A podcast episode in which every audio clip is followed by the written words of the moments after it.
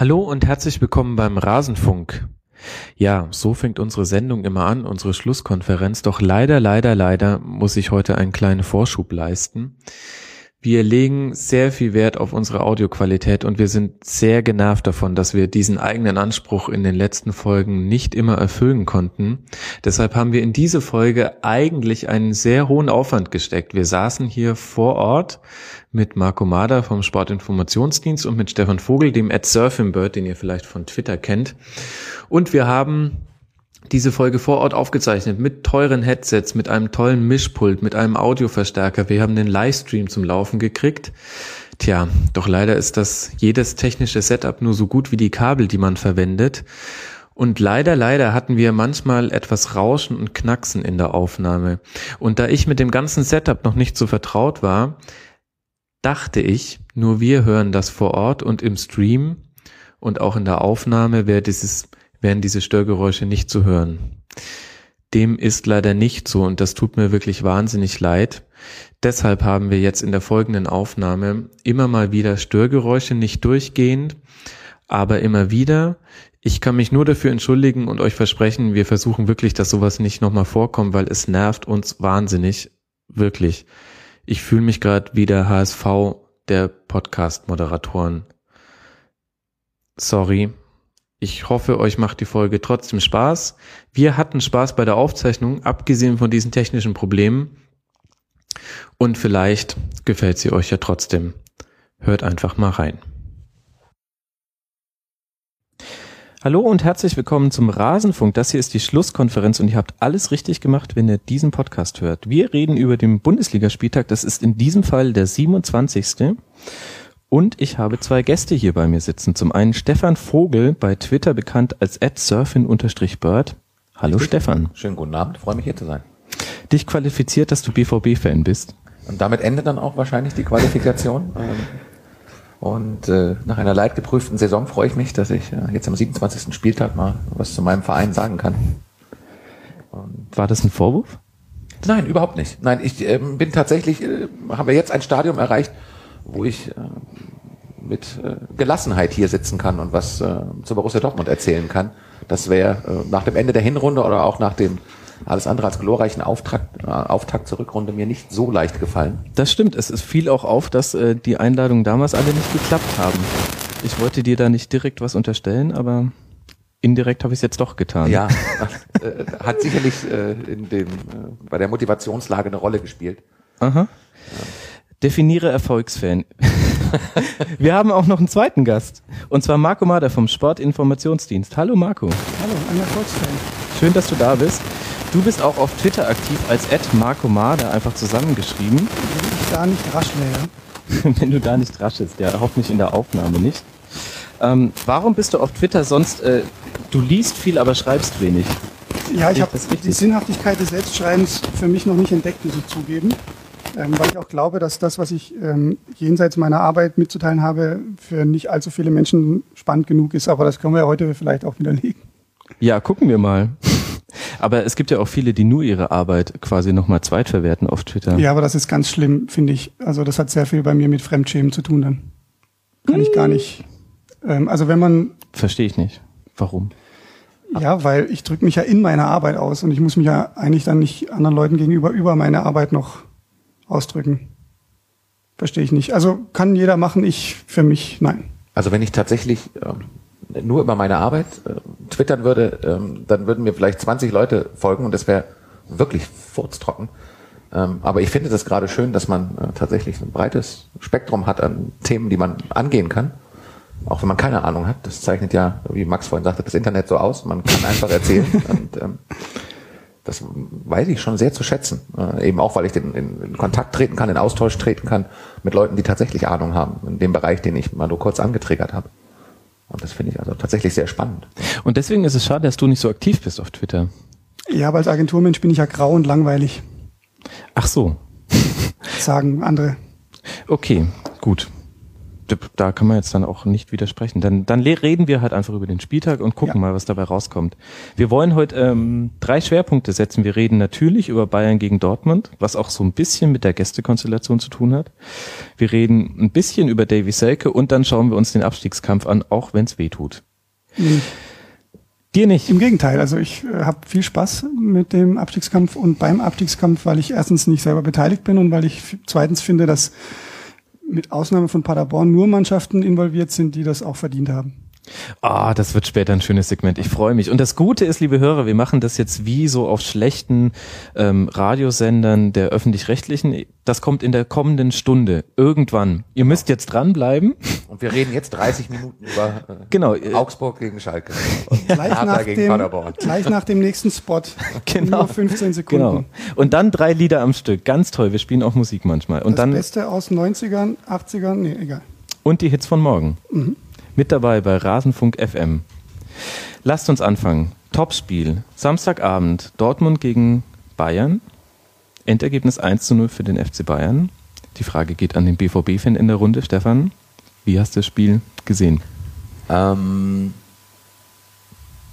das Spiel ist tatsächlich ein Stück weit so gelaufen, wie ich es erwartet und ähm, auch befürchtet hatte ähm, nachdem unter der Woche sich herauskristallisiert hatte, dass eben auch Alaba ähm, nicht wird auflaufen können, ähm, war ich schon ein Stück weit gespannt, was die Bayern dann äh, tatsächlich aufstellungstechnisch, taktisch vorhaben. Und als dann die Aufstellung äh, immer klarer wurde und tatsächlich äh, sechs bis acht defensiv orientierte Spieler äh, auf dem Platz standen, ähm, hatte ich mir schon sowas gedacht, ähm, dass es läuft, äh, ähnlich wie wir gegen weitaus schwächere Gegner ähm, uns schwer getan haben, wenn die tatsächlich hinten drin stehen. Mit dem grundlegenden Unterschied, dass äh, bei den Bayern halt die individuelle Qualität äh, so unglaublich viel größer ist. Ähm, äh, hinzu kommt natürlich, dass auch äh, tatsächlich das taktische Gefüge bei den Bayern äh, sehr viel besser äh, funktioniert als bei Gegnern, die sich tatsächlich einfach nur hinten reinstellen und mit einem mit einem 1-1 gegen uns dann auch zufrieden sind. Ähm, ich las heute auf Twitter irgendwann den wahrscheinlich leicht dahingesagten äh, Satz, ähm, dass eigentlich das, was die, äh, das, was die Bayern gemacht haben, so ein Stück weit so eine, so eine Nebelkerze und eine Täuschung ist, ähm, zu sagen, jetzt, jetzt haben sie uns mal nicht ganz verkehrt aussehen lassen als Borussia, aber ich hatte immer das Gefühl, wenn es sein muss, äh, legen die noch eine Schippe drauf. Mhm. Ähm, und können das Ganze noch äh, eleganter spielen, hören auf mit den langen Bällen von hinten raus, obwohl sie da mit einem Boateng wahrscheinlich einen haben, der das zurzeit mit am besten von allen Abwehrspielern spielen kann. Ähm, überragender Mann auf dem Platz. Ähm, aber ich hatte immer das Gefühl, äh, machen wir jetzt noch eins, ähm, dann wird einmal kurz geschüttelt und dann ähm, werden halt noch mal ein paar PS mehr äh, aktiviert. Ähm, Insgesamt zeigen sich hier bei dem Spiel exemplarisch für mich die, äh, die Schwächen und die Mängel der, der Saison für uns. Wir wurden halt von den Bayern auf die, auf die Flügel verbannt, äh, die Mitte zugestellt. Ähm, und wenn dann dort ein, ein Kampel agiert, ähm, von dem ich mir tatsächlich für die nächste Saison einiges erhoffe, ähm, aber der tatsächlich ein bisschen wie ein, ein junger Hund dann dort hektisch und erratisch hin und her läuft, dann merkt man einfach, es fehlt ihm auf, auf dem Niveau tatsächlich noch so ein bisschen an Zielgerichtetheit, an Matchübersicht, äh, was er dann jetzt mit dem Ball macht, auch wenn er ihn äh, tatsächlich, wenn er gegen den Ball arbeitet, er den er auch erobern kann und dann merkt man so, huch, jetzt habe ich ihn und jetzt soll ich damit was zielgerichtetes anfangen äh, in Richtung einer Torchance. Und das war für mich tatsächlich ein bisschen exemplarisch. Äh, wir haben ein bisschen weniger von den mir so viel gescholtenen Schmelzer Halbfeldflanken gesehen, ähm, aber es ist tatsächlich bei uns über den Flügel ähm, passiert halt dann tatsächlich nicht viel, weil in der Mitte ein Aubameyang steht, ähm, der nun kein dezidierter Strafraumspieler ist, den man dort mhm. anspielen kann, der den Ball annimmt oder auch per Kopf verwerten kann. Ähm, und äh, das ist tatsächlich das Konzept aus Bayern sich komplett aufgegangen. Ich habe uns nicht so schlecht gesehen, ähm, wie uns viele danach äh, schreiben wollten. Ähm, ich fand das defensiv tatsächlich sehr ordentlich. Die eine Szene, ähm, vor dem dann tatsächlich entscheidenden 1 zu 0. Man muss ehrlich sein, danach kam auch von den Bayern ja an Torchancen nicht mehr ähm, so allzu viel. Ähm, da habe ich mich maßlos geärgert über Weidenfeller, der halt rausgekommen ist. Ich glaube, dass die Szene vertrocknet wäre, äh, wäre Weidenfeller einfach auf der Linie geblieben. ähm, dann wäre Müller bis zur Grundlinie begleitet worden und dann hätte man die Szene vielleicht anders abfedern können. Und dass der Ball dann Lewandowski auf den Kopf fällt, damit belohnt er sich für seine Leistung, die er äh, erinnerte an die besten Zeiten, die er bei, die er bei uns hatte. Mhm. Wo ich mich frage, und vielleicht dann auch die Frage zurück an euch, äh, hat das was mit dem Fehlen von Ribery und Robben zu tun?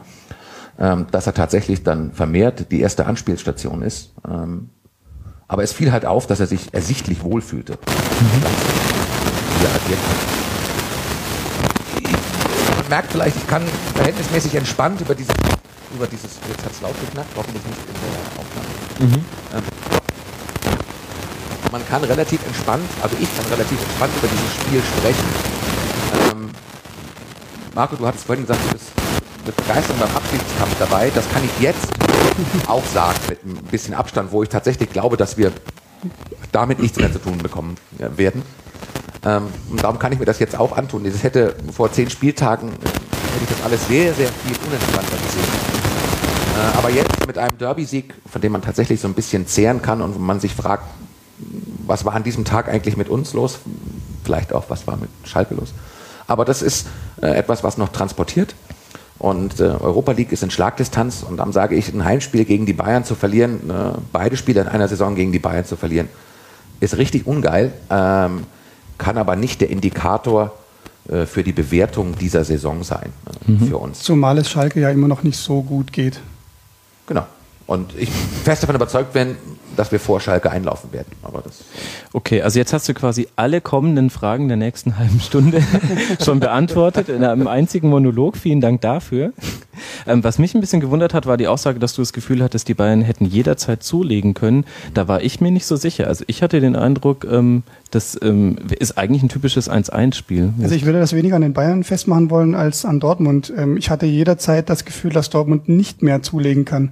Okay. Also ja. ich hatte jetzt aus Sicht eines äh, Menschen, der es eher mit den Bayern hält, ähm, auch von Berufswegen, ähm, nie das Gefühl, dass sie, dass sie zu irgendeinem Zeitpunkt noch in Gefahr geraten könnten. Ähm, auch aus den Gründen, die du angesprochen hast. Ähm, du hast es sehr gut gesagt, wie, wie ich fand, ähm, die Mitte gut zugemacht. Das war für mich auch ähm, beispielhaft ähm, beim zuvor wichtigsten Spiel vielleicht aus Dortmunder Sicht der Saison gegen Juventus. Mhm. Ähm, da ging durch die Mitte überhaupt nichts. Mhm.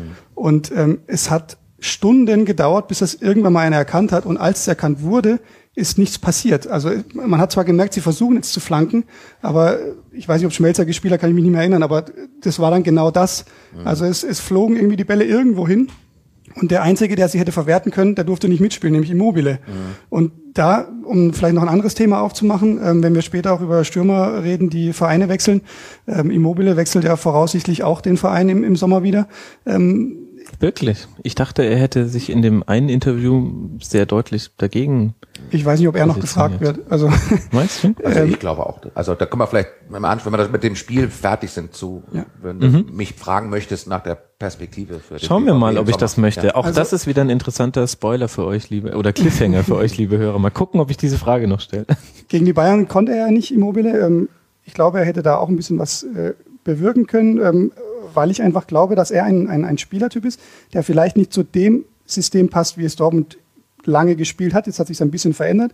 Ähm, aber ich glaube, dass er etwas hat, was, was Dortmund einfach nicht besitzt im Moment und was ihnen gut tun könnte, wenn sie ihr System ein bisschen verändern würden. Und ähm, wenn ich einen Spieler wie Immobile hole, muss ich das tun oder muss ich zumindest so variabel sein, dass ich es im Spielverlauf tun kann. Mhm. Und ähm, wenn die Variabilität so aussieht, wie gegen Juve sie ausgesehen hat und wenn sie so aussieht, wie sie gegen die Bayern ausgesehen hat, dann reicht das einfach nicht. Und das ist einer der Gründe für mich, äh, dass Borussia Dortmund auf Platz 10 steht. Ähm, ich glaube zwar auch, dass sie noch in die Europa League kommen, ähm, aber das ist dann sicher auch nicht der Anspruch, zumal dann äh, die fünf Millionchen, die sie da verdienen, selbst wenn sie ins Finale kommen, ihnen nicht dafür ausreichen werden, die Mannschaft so zu verändern, wie sie zu verändern ist, in meinen Augen. Also ich glaube, dass, äh, vielleicht kurz einzuhacken, dass wirtschaftlich die Europa League für Borussia Dortmund ertragreicher sein kann als für viele andere Vereine. Es bleibt abzuwarten, ob wir ein volles Stadion haben an einem Donnerstag um 21 Uhr gegen den albanischen Tabellenzwoten. Ähm, aber tendenziell besteht die Möglichkeit, dass wir eben durch ein volles Stadion Vermarktungsmöglichkeiten haben, die andere Vereine in der mhm. Europa League nicht haben. Aber ich gebe dir mit Immobile recht, der kam halt angeschlagen von der Nationalmannschaft zurück. Ja. Und bei Aubameyang, ähm, jetzt mag man mich äh, korrigieren, aber ich glaube, der hatte eine desaströse Zweikampfquote von 29 Prozent, 28 Prozent, mhm. ich weiß es nicht. Und bei Aubameyang fällt halt auf, wenn er Platz hat und sein Tempo ausspielen kann, ist er begnadet. Und wenn er tatsächlich vorm Tor die Möglichkeit hat, relativ unbedrängt abzuschließen. Aber dazwischen klafft halt tatsächlich eine echte ähm, spielerische Lücke bei ihm. Ähm, und wenn dann zum Schluss zum Flügelspiel Ramos auf links außen ähm, geschickt wird als, als Flügelstürmer, Nein. das ist so ein bisschen, äh, und das tut weh, es zu sagen, aber das ist tatsächlich so ein bisschen so ein Armutszeugnis. Es tut auch weh, es zu sehen. Ja. Mhm. Ich fand ihn noch tatsächlich, wie er sich bewegt hat und bemüht hat, ähm, das, da kann ich nur meinen Hut ziehen und sagen, jawohl, Ramos, du hast, äh, du bist in ein Spiel gekommen in der 15 äh, Minuten vor Schluss und hast auf deiner ungewohnten Position tatsächlich noch was versucht. Aber wenn das die Alternative ist, mhm. ähm, ein Spiel, ähm, was ja noch nicht verloren war zu diesem Zeitpunkt, also ähm, wo man sagt, okay, ein Tor und dann bleibt es auch beim 1-1, äh, hoffentlich, äh, wenn es so spät fällt. Ähm, aber da ist dann halt tatsächlich eher wenig. Was viel damit zu tun hat, dass wir einen Jonas Hofmann abgegeben haben, zu einem Zeitpunkt, wo wir dachten, äh, der Kader bleibt gesund, der wird anders mhm. spielen. Aber Jonas Hofmann ist doch jetzt auch nicht der Spielertyp, den er braucht. Also Klopp hat ja selber auch nach dem Spiel gesagt, ähm, was halt fehlt, ist die Robustheit im letzten Drittel. Er hat gesagt, nicht mal einen Freistoß kriegen wir da und ähm, meinte, ähm, ihr kommt zu wenig in offene Duelle. Also ganz oft werden die Bälle einfach abgelaufen von den gegnerischen Verteidigern. Und da hätte doch jetzt ein Jonas Hofmann auch nicht geholfen, weil der ist ja auch nicht irgendwie zwei Meter breit und zwei Meter groß. Ja, mit seiner Quirligkeit hätte er da vielleicht was machen können. Aber ich glaube auch, das Problem liegt tiefer. es, es war einfach ja, es ist, es ist schlimm, sowas zu sagen in so einem Spiel. Ähm, mir hat auch ein Stück weit die Bereitschaft gefehlt. Ähm, ich ich habe nie gespürt, dass, dass, dass alle Spieler, die das gelbe Hemd da getragen haben, ja, richtig wollten, dass sie, dass sie richtig, Klopp sagt, dass er selber immer geil waren auf diese drei Punkte, dass sie geil darauf waren, Bayern München aus dem Stadion zu fegen. Das, auch das hat mir gefehlt. Das war früher immer mal anders. Ähm, es war eine gewisse Giftigkeit drin, es waren harte Zweikämpfe drin.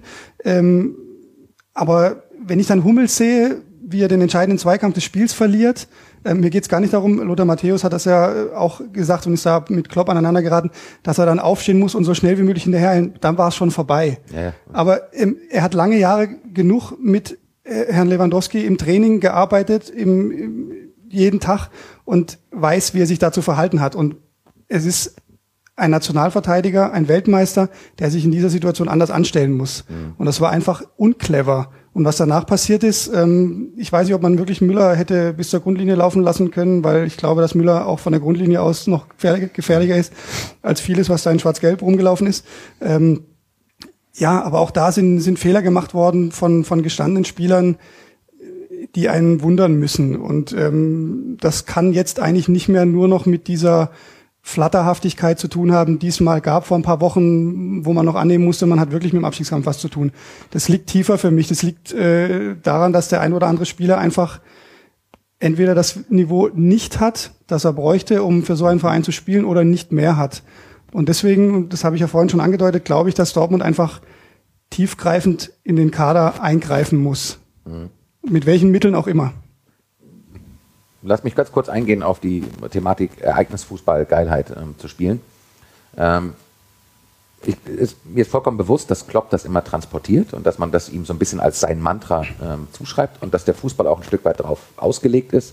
Ich glaube aber auch, dass zum einen das tatsächlich in seiner Gänze nur funktioniert, äh, wenn man das aus einem gewissen Momentum heraus macht. Ich glaube also, wenn du unsere Saisons äh, inklusive die Double-Saison anschaust, dann trägst du da ein Momentum vor dir her, mhm. ähm, was dann halt auch Dinge funktionieren lässt und äh, die sonst nicht funktionieren.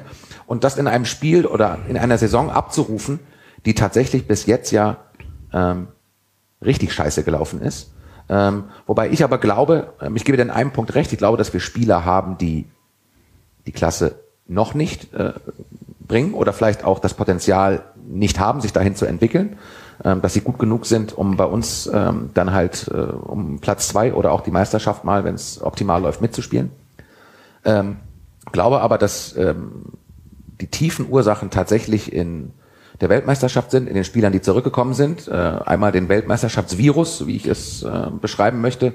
Weidenfeller, der sich für Neuer hält, äh, Großkreuz, äh, der halt in Brasilien war. Und, ähm, Schlimm genug. Und andererseits eben tatsächlich darin, dass ein, ein Gündogan ähm, wenig am Stück gespielt hat, äh, wenig in der Vorbereitung teilgenommen hat, dass ein Aubameyang jetzt quasi als Notlösung ja funktionieren muss ähm, im Sturm, dass ein Hummels sichtlich angeschlagen, also ich meine jetzt mental und körperlich von der WM zurückgekommen ist und sich seinen Status, den er vorher hatte, als wirklich außergewöhnlich guter Verteidiger erkämpfen und wieder erarbeiten muss. Ähm, und ich glaube, das ist im Sommer tatsächlich eine Mischung aus beidem, dass man sagt, wir müssen im Kader zwingend was machen, wo ich auch fest davon ausgehe, dass etwas passiert. Ähm, rate aber auf der anderen Seite auch ein Stück zur Gelassenheit und sage, ähm, wartet doch mal ab, wenn der Kader ähm, tatsächlich zusammenarbeiten kann, äh, wenn Mechanismen greifen. Ähm, und ich glaube auch, dass das mit Klopp weiter funktionieren kann ähm, und wird. Ähm, ob Klopp noch, noch mal acht Jahre bei uns Trainer sein wird, ist eine andere Frage. Aber ich mhm. glaube erstmal, dass ähm, er der richtige Mann ist, um, die nächste, äh, um in die nächste Saison zu gehen. Das glaube ich zwar auch. Ähm, ich möchte aber in einem widersprechen. Mhm. also ich, diese Momentum-Geschichte, ja, gebe ich dir insofern recht, dass das natürlich wachsen muss, dass man, dass man sich so eine Geilheit auch über, über Spiele holt, die sich jetzt Dortmund nicht holen konnte in, in der jüngeren Vergangenheit. Ähm, glaube aber zum einen, dass wenn man diese Geilheit auf ein Spiel äh, fokussieren kann, dann natürlich gegen die Bayern. Nee, gegen Schalke. Okay, ja, aber ich meine, die Rivalität zu den Bayern ist ja auch, ich Nur sag mal, sportlich. ganz vorsichtig gewachsen in, in, der, in den äh, vergangenen Jahren. Aber sei es drum, also das schaffen ja viele andere Vereine in der Bundesliga auch, sich gegen die Bayern zu Höchstleistungen äh, ja, zu motivieren. Ähm, zum anderen, ja, also diese, diese Geschichte, mal gucken, wenn der Kader zusammen ist, was dann dabei rauskommt, das hatte man ja in der Winterpause auch schon gedacht. Dass man, dass man sagt, jetzt haben wir eine, eine vernünftige Vorbereitung, die ist zwar nicht so lang wie im Sommer, aber da, da waren mhm. die meisten schon wieder dabei und natürlich, die Ergebnisse waren ja auch besser. Mhm. Aber es geht ja auch nicht nur um, den, um die Ergebnisse, es geht ja auch darum, wie die Fußball spielen. Und das reicht aus meiner Sicht einfach nicht. also mir geht es tatsächlich in der Rückrunde nur um die Ergebnisse. Da sind wir klar auf Champions League Kurs von den Punkten genommen. Ähm, da würde es mir tatsächlich ausreichen. Also wenn dann der Sprung zu schönem Fußball in der nächsten Saison wiederkommt, wenn jetzt die Punkte kommen, ist mir das recht. Aber andererseits ist eben auch ein Shahin, der aus meiner Sicht sichtlich besser mit Gündogan ähm, harmoniert im defensiven Mittelfeld, wenn wir an dem 4-2-3-1 anscheinend ja in Stein gegossen festhalten wollen, ähm, als Grundformation. Ähm, auch ein Schein fehlt jetzt wieder und ich glaube nicht, dass er noch äh, mal zurückkommen mhm. wird in der Saison. Dann haben wir noch einen Kehl, der äh, nahezu unser biblisches Alter, also Max ausgenommen, erreicht hat. ähm, und ein und halt leider den falschen Bänder. Das äh, wiederhole ich immer. Ähm, aber wir haben halt leider den äh, Sven, der in seiner Entwicklung halt ein Stück hinterm Lars hinterher ist. Viele Gründe, ähm, verletzungsbedingt und Gesicht nur noch Metall, aber ähm, da glaube ich einfach, dass in der konkreten Schaltzentrale im, im defensiven Mittelfeld tatsächlich Dinge sich nicht so einspielen konnten. Wie das wünschenswert wäre. Und wir haben halt da nicht die Möglichkeit zu sagen, okay, jetzt fallen uns die Jungs aus, dann stellen wir halt Alonso, Schweinsteiger und Lahm auf. Das wäre eine gute Überleitung für den Moderator, wenn er ja. gerade nicht am Kabel fummeln würde. Ich wollte darauf gerade eingehen. Ähm, jetzt, wenn wir so viel über Dortmund reden, so ja. müssen wir auch ein bisschen über die Bayern reden. Die haben es ja auch wirklich ähm, maximal schwer gemacht, indem sie halt einfach komplett ihr Spielsystem umgestellt haben auf, ja, macht mal. Und quasi Dortmunds Antwort war, wir versuchen einfach möglichst hoch zu verteidigen und den Ball früh wieder zu kriegen, damit wir euch in Situationen kriegen, wo ihr nicht geordnet seid. Wie hast denn du das Mittelfeld von Bayern gesehen, Marco? Ich möchte, bevor wir darüber reden, noch ein oder zwei Sätze darüber sagen, dass wir vielleicht ganz anders reden würden. Das muss man jetzt zur Ehrenrettung von Borussia Dortmund vielleicht auch sagen. Wenn der Schiedsrichter ähm, mhm. die eine oder andere Szene vielleicht ein bisschen anders beurteilt hätte, hätte können, muss man auch sagen, weil ich glaube, es war im Spiel schwierig zu sehen, dass äh, Alonso, ich glaube Aubameyang war es, äh, gefault hat mhm. oder auf den Fuß getreten ist.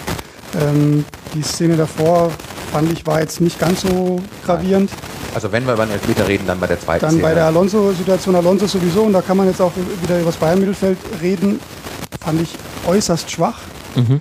Ähm, hat ja auch eine von zwei Möglichkeiten äh, gestartet, sage ich jetzt mal, indem er da den Ball vertändelt, wo dann auch Aubameyang ein bisschen zu überhastet agiert. Ähm, zum einen finde ich, äh, wenn wir über das Bayern-Mittelfeld reden, es ist, es ist eine, eine gute Option für die hoffentlich noch etwas länger andauernde Zukunft in der Champions League. Ähm, also wenn man jetzt davon ausgeht, dass man es vielleicht gegen Porto auch ohne die Herren Robben, Ribéry, Alaba und so weiter schaffen könnte, ähm, sich dann aber vielleicht ein bisschen mehr Sorgen macht, wenn dann andere Mannschaften kommen. Ähm, dann könnte das eine Option sein, ähm, ja, einfach mal ganz anders zu agieren. Denn wir haben es ja in der jüngeren Vergangenheit oft genug gesehen, dass die Bayern ähm, mit ihrem sehr, sehr viel Ballbesitz ähm, auch nicht immer so viel anfangen können. Gerade wenn da jemand verteidigt, der auch weiß, wie er das macht.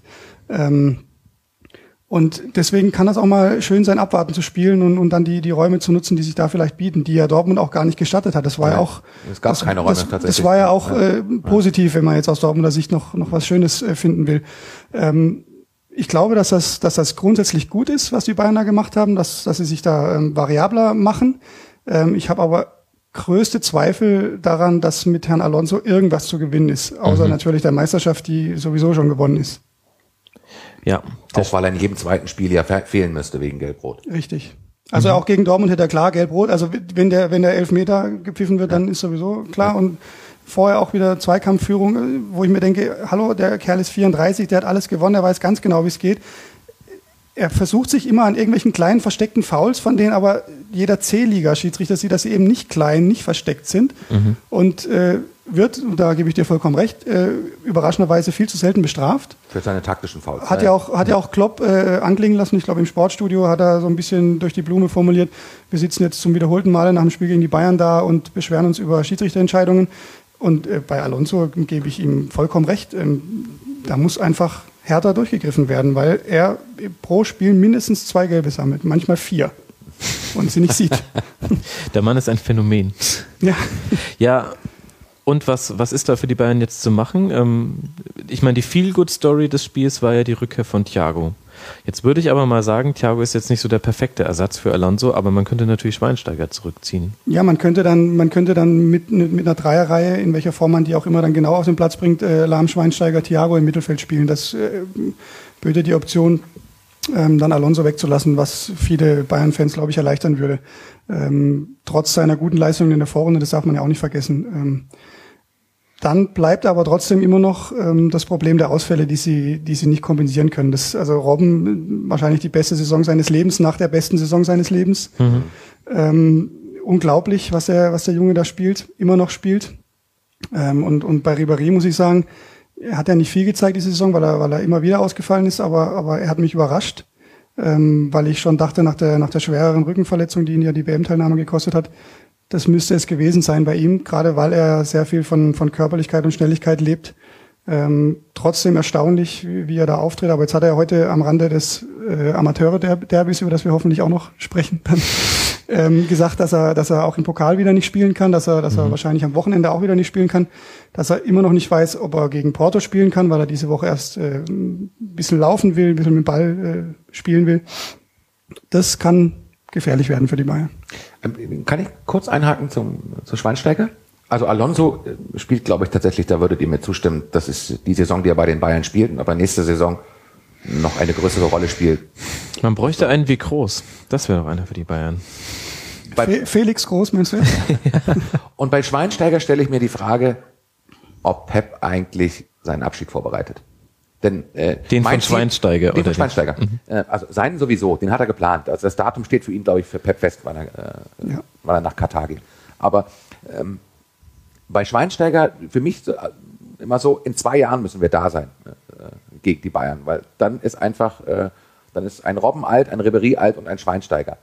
Ähm, dann müssen drei Schlüsselpositionen bei den Bayern besetzt werden dann musste eigentlich da sein. Darum kann ich diese Saison, äh, ihr seht, mit was für einer äh, Arroganz man auch als Borusse nach den Erfolgen der jüngeren Vergangenheit sprechen Das ist kann. aber auch Selbstschutz. Das erlebe ich in der eigenen Familie, weil meine Frau ja, ja. Äh, Dortmund-Fan ja. auch ist. Ähm, und ich, ich glaube, dass der Borusse zurzeit auch gut äh, darin ist, ähm, sich von etwas äh, zu distanzieren, was er eigentlich sehr mag, um nicht zu sagen liebt, ähm, weil es eben gerade nicht so sexy ist, jede Woche den miesepetrigen Klopp anzuschauen, mhm. wie er wieder über irgendwas schimpft, was nicht in seiner Verantwortung liegt. Also ich glaube, das ist auch ein Thema. Aber okay, seid ihr gegönnt und in zwei ja. Jahren klar. Also und darum ist ja. es für mich, du musst ja irgendwann den Abschied einer Club-Ikone vorbereiten. Aber wie meinst du, dass das es vorbereitet? Also inwiefern? Ähm, dass ich sehr gespannt bin, wenn er tatsächlich in der nächsten Saison äh, Stamm im Mittelfeld spielen wird. Also viele haben das ja, viele haben das ja schon ähm, ähm, vor der ersten Guardiola-Saison gesagt. Ja. Da war ich mhm. erinnere mich nicht mehr hundertprozentig genau daran, ob Schweinsteiger auch angeschlagen war. Ich äh, der glaube hatte auch ja. was in der Vorbereitung. Ich glaube aber ja. Ähm, ähm, und da stellten schon viele die Frage, zumal er dann lahm ins Mittelfeld gerückt mhm. ist, was man mit dem Schweinsteiger eigentlich noch anfangen will. Genau. Und wäre ähm, Groß noch da, wäre ich mir sicher, dass es Schweinsteigers letzte Stammsaison wäre. Und ich glaube auch, wäre diese WM nicht so mhm. gelaufen, wie sie gelaufen ist, äh, gäbe es auch viele Argumente zu sagen, hallo, ähm, so schnell ist er jetzt auch nicht mehr und nur kämpfen reicht er vielleicht auch nicht. Ähm, wenngleich er, was seine Standards anbelangt und was sein Kopfballspiel anbelangt, sehr viel dazugelernt hat, das muss man auch sehen. Ähm, aber ja, äh, ich glaube auch, dass, dass das eine Möglichkeit ist, zumal, äh, wenn man jetzt Guardiola sieht, wie er, wie er sonst so gerne spielen lässt, wie er aufstellt, ist Schweinsteiger ja eigentlich nicht der Typ Mittelfeldspieler, den er liebt, wie er immer so gern sagt. Also das ist ja dann schon eher so Lahm, Thiago, mhm. solche Leute. Groß gehört er zweifelsfrei auch dazu. Aber kannst du denn nur mit so Lahm und Thiagos im Mittelfeld ähm, auf Dauer erfolgreich spielen, auch gegen so hässliche, eklig zu spielende Mannschaften wie Real Madrid, Paris Saint-Germain, Chelsea und so weiter? Du hast ja Rode. Das heißt, du würdest dann Rode einem Schweinsteiger vorziehen, weil ich finde nämlich, dass der Schweinsteiger, also allein vom, vom Boss-Faktor her, ist Schweinsteiger auch in dieser Saison immer noch wahnsinnig wichtig für die Bayern. Es ist ein Unterschied, ob er auf dem Platz steht oder nicht. Und er, er ist definitiv nicht mehr der schnellste, aber er ist immer noch definitiv ein sehr schlauer Spieler. Und ich finde dass zum Beispiel, dass er viel, viel weniger dumme Entscheidungen trifft als Alonso. Warum Alonso ja. spielt, das, ähm, das ist, glaub, meiner Meinung nach Vorliebe von Pep. Ansonsten, äh, sportlich gesehen, dürfte Alonso gerade nicht mehr spielen. Gleich eine Vorliebe, die sich mir nicht erschließt, weil Alonso jahrelang bei Real Madrid zugebracht hat und äh, Guardiola auf der anderen Seite stand. Aber unabhängig davon, ja, klar, ähm, dieses chefige, dieses, dieses Auftreten von Schweinsteiger auch mit dem, was jetzt in den letzten zwei, drei Jahren an, an Titeln, äh, an Erfolgen da war, ähm, stimmt. ähm, aber und ich, ich persönlich mag ihn ja auch. Also ist jetzt nicht so, dass ich hier jemanden rausreden will. Ähm, ich glaube nur einfach, dass, dass es vielleicht irgendwann auch aufgrund körperlicher Defizite, denn diese Probleme hat er immer noch, die, die wird er nicht los, die, die kommen wieder, ähm, dass es vielleicht aufgrund dessen irgendwann auch nicht mehr reicht. Und dann und das ist genau der Punkt dann. Wie, wie wird man dieses in Anführungszeichen mögliche Problem dann los? Mhm. Ähm, eine Club-Ikone zu entsorgen ist nicht einfach. Da sind, sind schon viele daran gescheitert, da sind viele Trainer auch schon drüber gestürzt. Das glaube ich bei Guardiola nicht, weil ich dir auch recht gebe. Er weiß genau, wann er zu Man City und danach zu Katar geht oder ja, andersrum. Ja. Wie auch immer. Ähm, das ist nicht das Ding, ähm, aber das wird für den Verein eine, eine, eine schwierige Situation werden. Hm. Irgendwann. Vielleicht noch nicht im Sommer, aber dann, wenn wir über die zwei Jahre sprechen, möglich. Ich werde euch noch stolpern sehen in meinem Fanleben. Nochmals. Ja gut, so alt bist du ja dann doch noch nicht. Aber dann wirst du auch weinen, weil Wolfsburg dann Meister wird. Es ist nicht komplett auszuschließen, ja. Ja, und äh, lieber ihr als Wolfsburg. Um es mal auch öffentlich äh, im Stream und äh, für die Nachwelt festzuhalten. Mhm, ja, dem stimme ich definitiv zu. Ähm, ja, würde es denn dann helfen, wenn die Bayern einfach 1000 Dantes hätten? Damit könnte man doch Schweinsteiger und alle anderen ersetzen. Was hast du gedacht, als, als du dieses Pep-Zitat gehört hast? Ähm, Ehrlich. Bei dem Zitat habe ich mir gar nichts. Ganz kurz, helft mir mal, was hat er denn gesagt über Dante? Er hat gesagt, er widmet diesen Sieg Dante, weil Dante halt einfach, ich fass mal zusammen, der geilste Typ der Welt ist und er hätte gerne 1000 Dantes. Also ich habe mir bei dem Zitat gar nichts mehr gedacht. Ich habe mir allerdings äh, vor einigen Wochen gedacht, was ist denn jetzt bitte los? Ähm, Vorgeschichte, Dante wurde ausgewechselt in der 32. Minute, ich glaube in Bremen. Mhm. Und, nein, in Hannover war es. Ähm, und äh, Guardiola würdigt ihn keines Blickes. Dante äh, ist natürlich enttäuscht, geht runter. Guardiola fuchtelt irgendwelche Anweisungen in Richtung der restlichen Spieler. Ähm, und danach kam natürlich die Frage, hallo, Vorgeschichte, Dante war zuletzt schwach, äh, war es das für ihn? Ähm, und er sagt dann, nein, Dante ist ein überragender Spieler, einer der besten Profis, die ich jemals kennengelernt habe, sinngemäß. Mhm. Und was ja aber auch alles heißen kann. Also ja, Profi. Aber, aber erstens hat er das, glaube ich, schon über alle Spieler außer Aha. über Mitchell Weiser gesagt. Und das zu Recht, aber das ist wieder ein ganz anderes Thema. Ähm, und zweitens hat ihm das keiner geglaubt, zu Recht nicht geglaubt. Und drittens äh, bin ich dann zumindest was das anbelangt, sehr nah bei Slatan Ibrahimovic, bei dem ich sowieso immer sehr nah bin, weil er meistens recht hat. Ähm, ich würde es nicht so formulieren äh, wie er, der gesagt hat, Guardiola hat keine Eier. Aber ich finde es schon seltsam, dass er, ähm, du, du wirst von ihm nicht nur öffentlich nie ein schlechtes Wort über einen Spieler hören, auch wenn er ihn längst abgesägt hat, sondern auch intern nicht. Und das ist, finde ich, wenn man eine Schwäche bei ihm ausmachen will, eine große Schwäche, ähm, dass er es offenbar nicht schafft, Spielern die Wahrheit zu sagen. Mhm. Ibrahimovic hat er damals gesagt, du bist ein super Typ, du spielst immer, ich habe dich geholt, du bist geil. Und nächste Woche hat er wieder nicht gespielt. Und dann hat Ibrahimovic irgendwann gesagt, hallo Trainer, geht's noch? Und dann hat er gesagt, nee, warum? Du bist toll, du bist klasse, du bist der beste Profi, den ich jemals kennengelernt habe, bist ein überragender Spieler, ich hätte gerne 1000 Ibrahimovics. Ich hätte auch gern 1000 Ibrahimovics, aber Guardiola hatte nicht mal einen Ibrahimovic gern. Aber er hat es nicht fertiggebracht, ihm das zu sagen. Er mhm. hat ihn entsorgen lassen von anderen Leuten. Mhm. Und das ist etwas, was ich sehr, sehr schwierig finde und ich glaube, dass das auch die Bayern sehr, sehr schwierig finden. Das heißt, bei uns sollten alle Alarmglocken schrillen, wenn er sagt, er hätte gern 1000 Schweinsteiger. Dann, Dann sollten wir dem VfL Wolfsburg zur kommenden Meisterschaft gratulieren. Oh Gott. Ja, und dann Thiago wieder zurück. Ähm, du hast das Spiel ja auch gesehen. Glaubst du, dass Thiago noch ein Faktor wird, jetzt dann in den wichtigen Spielen, die jetzt dann kommen im April?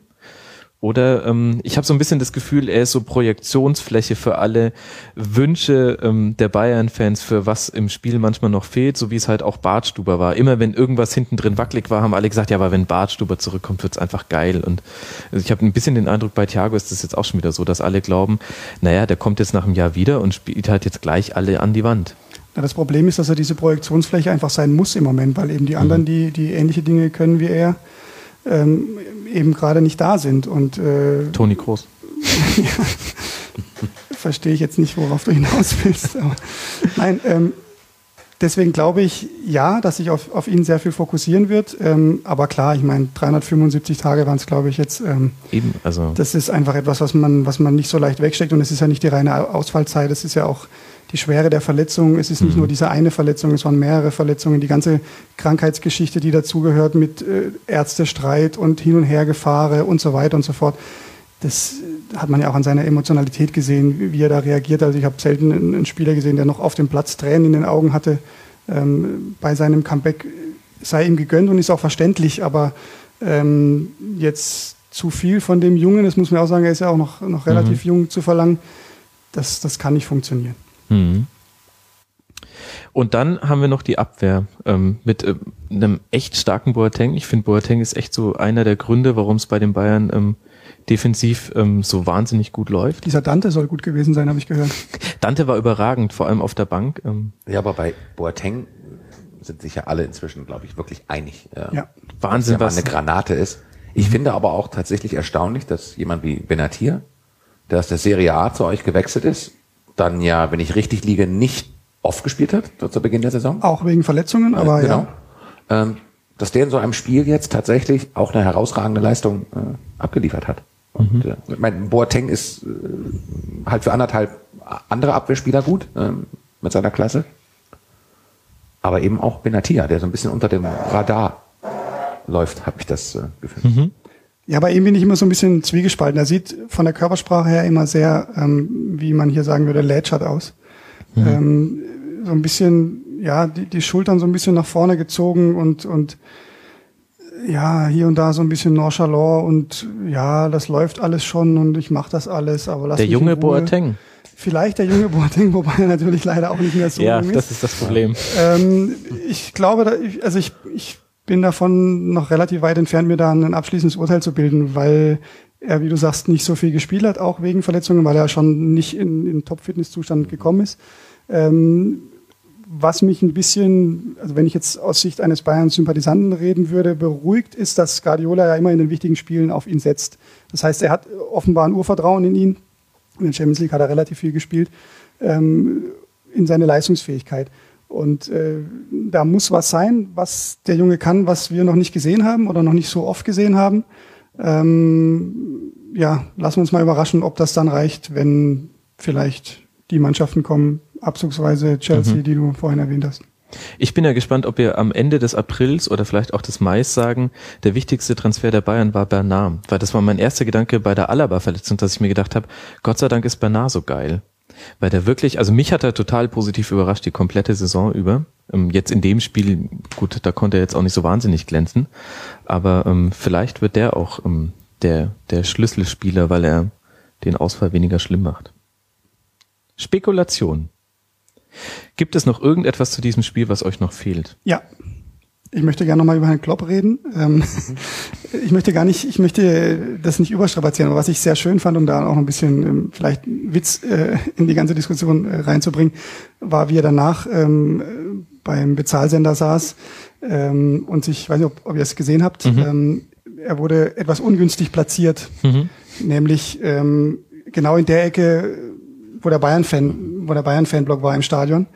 Ähm, es war das komplette Stadion schon leer, weil für den Borussen gab es jetzt wenig Veranlassung, noch da zu bleiben. Aber die Bayern-Fans wollten, mussten wahrscheinlich noch bleiben ähm, und haben dann natürlich dann die Chance genutzt, live on air äh, zu sein und äh, Jürgen, du bist bekloppt zu singen. Muss man nicht mitsingen, aber ich fand äh, sehr spannend, wie, wie Klopp darauf reagiert hat. Ähm, hätte man etwas souveräner machen können.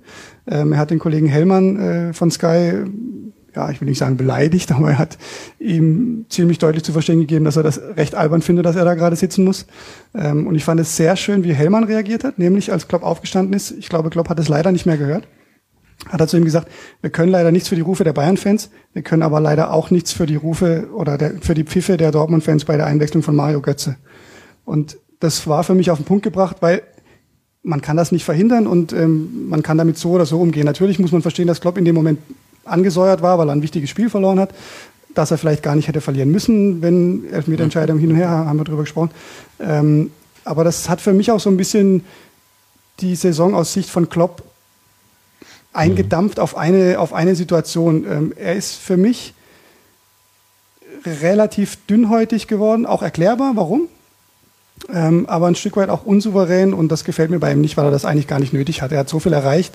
Er hat aus, aus einem aus einem in Anführungszeichen niemand eine, eine erstklassige Marke in, in Deutschland gemacht und äh, er muss sich da nicht hinsetzen und muss sich mit irgendwelchen Leuten be beschäftigen, die seinen Namen verballhornen. Das hat er nicht nötig. Ja, oder mit Lothar Matthäus, der sagt, äh, Hummels ja. muss aufstehen. Ähm, da da habe ich mir auch schon gedacht, äh, der alte Klopp hätte nur einen Halbsatz gebraucht, um, um einfach klar zu machen, Lothar, halt die Klappe. Ja. Was, was laberst du? Ja. Aber der hat ihn ja wirklich, äh, Lothar hat nochmal nachgefragt und hat sich richtig da gefeiert als Investigativjournalisten und gleich ist die Hamann auf den Zug aufgesprungen und hat die nächste Nachfrage gestellt. Und Klopp hat nur mit den Augen gerollt und den Kopf geschüttelt und, und dadurch zum Ausdruck gebracht, dass er es albern findet, was er sonst vielleicht irgendwie anders hm. gemacht hätte. Gebe ich dir recht. Ähm, äh, zu anderen Zeiten, in Zeiten des ähm, größeren Erfolges, äh, wo er auch sicherlich intern und extern nicht unter diesem Druck und unter dieser Beobachtung, unter dieser genauen Beobachtung stand, hätte er das charmanter und intelligenter gelöst. Mhm. Ja. ja. Und mehr gibt's dazu, glaube ich, äh, nee. gar nicht zu sagen. Und äh, zum Schutz von Sky, ich habe mir noch überlegt, ähm, gut, die Alternative ähm, nicht vor dem Gäste-Fanblock wäre ja vor der Heimkurve gewesen und ob da jetzt dann äh, Didi Hamann und Lothar Matthäus in den Vorberichten so nett empfangen worden wären, weiß ich auch nicht. Ich weiß auch nicht, ob das, ob das eine frei gewählte Position ist oder ob die vom Heimverein vorgegeben wird. Das ja, es vielleicht gibt ja das Thema, oder gab es damals äh, mit Markus Merck. Mhm als er dann äh, äh, unter Glas äh, verbracht wurde, weil ja, also weil Schalke, er Golfball auf Schalke auf ihn ja, genau, geworfen wurde. Genau. Mhm. Ähm, ich habe keine Ahnung, ob das eine vorgegebene Position ist, ob das nur da logistisch technisch möglich ist. Das sind dann vielleicht auch wirklich Details. Ach, und eine Sache zum Spiel noch. Ich finde, dass es äh, eine Aktion war, gab, die mindestens so schön war wie die drei Chancen, die es gab im Spiel, nämlich äh, der gehaltene Freistoß von Neuer. Ich fand, das war mal mhm. so eine Parade, die wirklich genauso schön anzuschauen war, wie wenn der Freistoß reingegangen wäre. Die, die hat mich echt begeistert. Sehe ich natürlich anders. Ne? Ich hätte den irre gerne durchrutschen sehen, aber äh, ja, Monster Safe. Ja. Also ich, ja, ich fand also auch. Also gerade Hintertor, ganz kurz, also gerade mhm. Hintertor, ähm, wo einem sofort klar wird, wie spät äh, mhm. Neuer diesen ja. Ball sieht Neuer ist halt nicht 1,70 Meter und 65 Kilo. So ähm, wie wir alle. So wie wir alle. Mhm. Ist auch nicht so drahtig wie Kilo. wir. Und, äh, wie schnell der schlichtweg unten ist mit der Pranke. Äh, Wahnsinn. Das ist schon unglaublich beeindruckend gewesen. Der Safe des Monats. Gut, aber damit haben wir vielleicht dann auch ähm, genügend zu diesem Spiel verbracht, was ja letztlich auch nur ein 1 zu 0 war. Und jetzt gucken wir auf die Tabelle und stellen fest, Dortmund 33 Punkte. Und wo geht internationales Geschäft los? Ab Platz 7 oder 6, je nachdem, wie es im DFB-Pokal ausgeht. Und dann sehen wir, sind ja eigentlich nur sechs Punkte auf den sechsten und das vier Punkte auf den siebten. Und da können wir uns mal die Europa League Konkurrenten, so nenne ich sie jetzt einfach mal von Dortmund angucken und es drängt sich mir echt der Verdacht auf, die ganze Liga tut alles dafür, ja. dass Dortmund international spielt. Äh, da haben wir zum einen Hoffenheim, die sich zu Hause 4-1 von Gladbach wegbügeln lassen. Was fällt uns dazu ein? Ich glaube tatsächlich, sich unnötig haben wegbügeln lassen. Ja, durchaus, weil das, ich glaube, das war das Ausgleichstor, das ein bisschen unglücklich zustande kommt mit Zusammenprall Baumann mit Abraham, glaube ich, mhm. vorher und, und vielleicht noch ein bisschen benommen war oder irgendwas, also das, das, oder die ganze Mannschaft davon ein bisschen mitgenommen war. Aber, also ich glaube auch, das mhm. Zustandekommen so war unglücklich, aber was Gladbach zurzeit spielt, äh, die Bayern schlagen, ist das eine, ähm, dann in Hoffenheim noch zu niedrig gewinnen, ist das andere, mhm. weil da war ja letztlich dann ein 7-8-1 drin. Ähm, das ist schon sehr, sehr beeindruckend und, und wäre, glaube ich, für viele Zuhörer, Fans, geneigte Beobachter des Fußballs eine schöne Sache, wenn sie es wirklich schaffen, wonach es ja im Moment auch aussieht, mhm. in die Champions League zu kommen. Ja, ähm, vielleicht ähm, zu dem Spiel. Ich glaube, dass tatsächlich Hoffenheim ähm, ja sowohl ohne Niklas Süle spielen muss, schon eine ganze Weile, mhm. aber eben in dem Spiel auch ohne äh, Bicakcic. Und ähm, man hat eben tatsächlich gesehen, wie, wie überfordert Abraham ähm, auf der Position war also nicht nur in der einen Situation ähm, vor dem Treffer, sondern auch sonst ähm, hat man halt gemerkt, das war ihm, glaube ich, ein bisschen zu viel und ein bisschen zu schnell. Und, äh, mhm. und wie gesagt, bei Gladbach, äh, ich glaube, dass sie über ihren Verhältnissen spielen, dass es tatsächlich auch ein Stück weit dieses äh, Momentum ist. Ähm, ich glaube, dass Lucien Favre da einen riesigen Anteil daran hat, wenn er einen Spieler wie Raphael, den ich tendenziell für überschätzt halte, ähm, auch in seinem spieltaktischen Verständnis, dass der am Ball alles kann und Schusstechnik, klar, alles. Ähm, aber wie sehr er den auf Spur bringt, ähm, äh, mhm. kann mich nur wiederholen. Äh, der lange mit der weichen Leiste, Preetz größter Fehler aller Zeiten äh, war, Lucien Favre gehen zu lassen. Das sieht er, glaube ich, inzwischen ähnlich. Ja, aber man darf ja nicht darüber schreiben, dass er so traurige Augen hat. Das war ja das Thema. Nee, wir, wir möchten auch hier nicht äh, verklagt werden in diesem Podcast. Aber ähm, wenn wir über die Verhältnisse ja. reden, ja. also über den Verhältnissen spielen, ich glaube, dass es, dass es nicht der Fall ist. Deswegen, also und das hat weniger mit Gladbach zu tun, wenngleich ich das schätze, mhm. was da passiert, ähm, sondern mit den Verhältnissen. Ähm, und da sind wir wieder ganz schnell bei der Europa League. Ähm, es gibt einfach in der Bundesliga im Moment nicht die Mannschaften, die besser sind. Also natürlich gehört mhm. Dortmund da eigentlich hin, aber aus den vielleicht auch hier schon diskutierten Gründen sind es eben nicht. Ähm, du hast Leverkusen da, die auch zu Recht da stehen, wo sie stehen, aber mhm. auch nicht besser stehen. Mhm. Und zwar zu Recht auch nicht besser stehen. Ähm, und danach ähm, tut mir jetzt leid für jeden einzelnen Verein. Vielleicht kann man Augsburg ein bisschen ausnehmen, weil die natürlich äh, mit ganz anderen Mitteln agieren. Aber alles, was danach kommt, ist doch, Entschuldigung, nicht Europa League tauglich so mhm. richtig.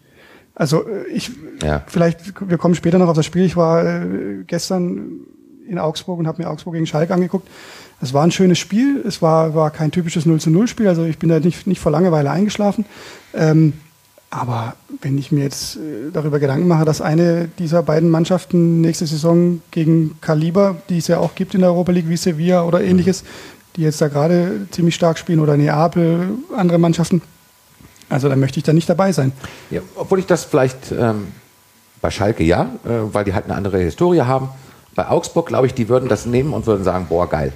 Ja, natürlich. Ist ja auch schön. Verlängern aus, aus heute, glaube ich, mit Reuter und, äh, und Weinziel. Gestern, ja. Machen, oder gestern, machen tatsächlich in den letzten zwei Jahren alles richtig, was Absolut. man auf dem Niveau Absolut. überhaupt nur richtig machen kann. Ja. Ähm, und wenn die dann äh, die Gruppenphase überstehen, der einer Europa League, und dann vom ersten ernsthaften Gegner abgeschossen werden, well. Hm. Ja, aber ja, nehmen die das mit? Ist, ist alles okay, aber wenn wir über die Bundesliga reden, genau. Augsburg hat von den letzten acht Spielen eines gewonnen. Mhm. Schalke von den letzten sieben Spielen eines gewonnen. Bei Hoffenheim, Frankfurt, Bremen kenne ich die Statistik nicht so mhm. genau, weil ich mich jetzt eben mit diesen beiden Mannschaften gestern beschäftigt habe. Aber ich würde wetten, dass es ähnlich aussieht. Mhm. Bei Bremen vielleicht ein bisschen anders, weil die ja von ganz unten kommen, aber es sicher auch nicht mehr so hoch schießen werden. Es ist einfach ein Niveau, wo es mir ein bisschen zum Fürchten ist, muss ich ehrlich sagen, weil das ist nicht, Klar, die Europa League ist nicht die Champions League, es ist jetzt nicht alles so super klasse, was da alles gespielt wird, aber äh, das ist dann wieder eine Sache, wo wir ganz schnell bei, bei der Diskussion über die ach so tolle Weltmeisterliga sind, die in meinen Augen, zumindest was die sportliche Qualität anbelangt, so klasse, grandios, großartig vielleicht doch nicht ist. Ich finde vor allem defensiv. Also das ist zwar in allen europäischen Top-Ligen so, dass es äh, relativ bald nach den internationalen Plätzen aufhört mit den positiven Tordifferenzen. Ähm, aber in der Bundesliga ist es schon extrem, wenn wir uns angucken. Äh, der letzte mit einer positiven Tordifferenz ist Schalke auf dem fünften Platz. Und danach geht's los mit negativer Tordifferenz und die ersten vier haben mit richtig. Eine Ausnahme, ne? Also wir. Immerhin ausgeglichen, ja. Ah, stimmt, ihr habt ausgeglichen. Ja, ja. Das, Glückwunsch. Ja, das ist noch ein Asset. Also das ist tatsächlich noch ein Asset. In, ja, kann das werden. Kann, ja, ja. ja. Ähm, aber wenn man sich mal anguckt, wie weit, ähm, wie, wie positiv quasi die Tordifferenzen von Bayern, Wolfsburg, Gladbach und Leverkusen sind, sind 58 Tore, 30 Tore, 20 und 20. Also ich habe wirklich den Eindruck, es wird in der Liga nicht mehr ordentlich verteidigt. Also ähm, und deswegen finde ich nämlich auch, dass Gladbach nicht über Wert spielt, sondern ich finde auch, dass die genau richtig stehen, eben weil sie hervorragend verteidigen. Die haben nur 21 Gegentore bekommen. Die haben gegen jeden Gegner eigentlich, gegen jedes Spielkonzept, was es in der Bundesliga gibt, ich würde sagen, es gibt drei, gegen jeden sieht Gladbach immer gut aus. Ja. ja, und wenn du dann anschaust, was du gerade sagst, Frankfurt und Bremen stehen auf Platz 8 und 9 und dürfen sich noch berechtigte Hoffnung machen, in die Europa League zu kommen. Die haben beide 54, ja, 54. 54 Gegentore in 27, nicht in der ganzen Saison, in ja. 27 Spielen bekommen. Hallo? Also, nein. Ja. Bitte nicht in die Europa League. Entschuldigung an alle Fans von diesen beiden Mannschaften, aber nein. Also das heißt, man muss es gutheißen eigentlich, dass ähm, alle jetzt so spielen, dass Dortmund es schafft, weil die stehen dann letztlich ja auch zurecht aber nur dann, wenn Schalke noch rausfällt, weil Augsburg, ähm, also nichts gegen Schalke. Ähm, es hat sich aber angehört wie etwas gegen Schalke. Nein, äh, ich, äh, ich muss jetzt nicht erwähnen, dass ich 97 im Stadion war, äh, als die ein nicht ganz unbedeutende Pokal, ist egal. Ähm, aber ähm, jetzt mache ich mich ganz unbeliebt bei Nein, dir. Nein, ähm, sagte er schmallippig. Es ging mir, es ging mir da weniger äh, um Schalke als um Augsburg, weil ich, weil ich finde, was du gerade sagst, die machen seit, seit zweieinhalb mhm. Jahren alles richtig, ähm, wenngleich sie jetzt eine, eine nicht ganz so starke Phase hatten, äh, mit vor dem Schalke-Spiel zwei Niederlagen, unter anderem gegen Mainz, wo man nicht verlieren muss. Ähm, aber das, das muss einfach belohnt werden. Und äh, sollten sie dann vielleicht doch noch aus irgendeinem dummen Zufall, der vielleicht Borussia Dortmund heißt, auf Platz sieben abrutschen, dann hoffe ich, dass durch irgendwelche Pokalkonstellationen, die vielleicht dann doch noch reinrutschen, weil das absolut verdient wäre. Mhm. Und es fällt auf, wenn wir jetzt schon gleichzeitig über die Spiele Hoffenheim äh, gegen Gladbach und Augsburg gegen Schalke sprechen, dass sowohl Augsburg als auch Gladbach ähm, es echt gut schaffen, gerade jetzt schon die Weichen für die Zukunft zu stellen. Also Gladbach hat mit Hermann verlängert, mhm. ähm, Augsburg hat eben die Vertragsverlängerung von Reuter Weinziel ähm, bekannt gegeben die auch eindeutig MVPs sind, ohne auf dem Platz zu stehen äh, bei Augsburg. Ähm, ich finde das sehr interessant, dass es zwei Vereine sind. Bei Gladbach ist es jetzt schon die zweite Saison in Folge, dass die sehr früh in der Rückrunde im Prinzip schon die wichtigsten Eckpfeiler stehen schon wieder. Den kann schon wieder gar nicht mehr so viel passieren. Was ich beim, bei der Weinzielverlängerung erstaunlich fand, ich glaube, er sagte es selbst, er hätte mit keinem anderen Verein gesprochen.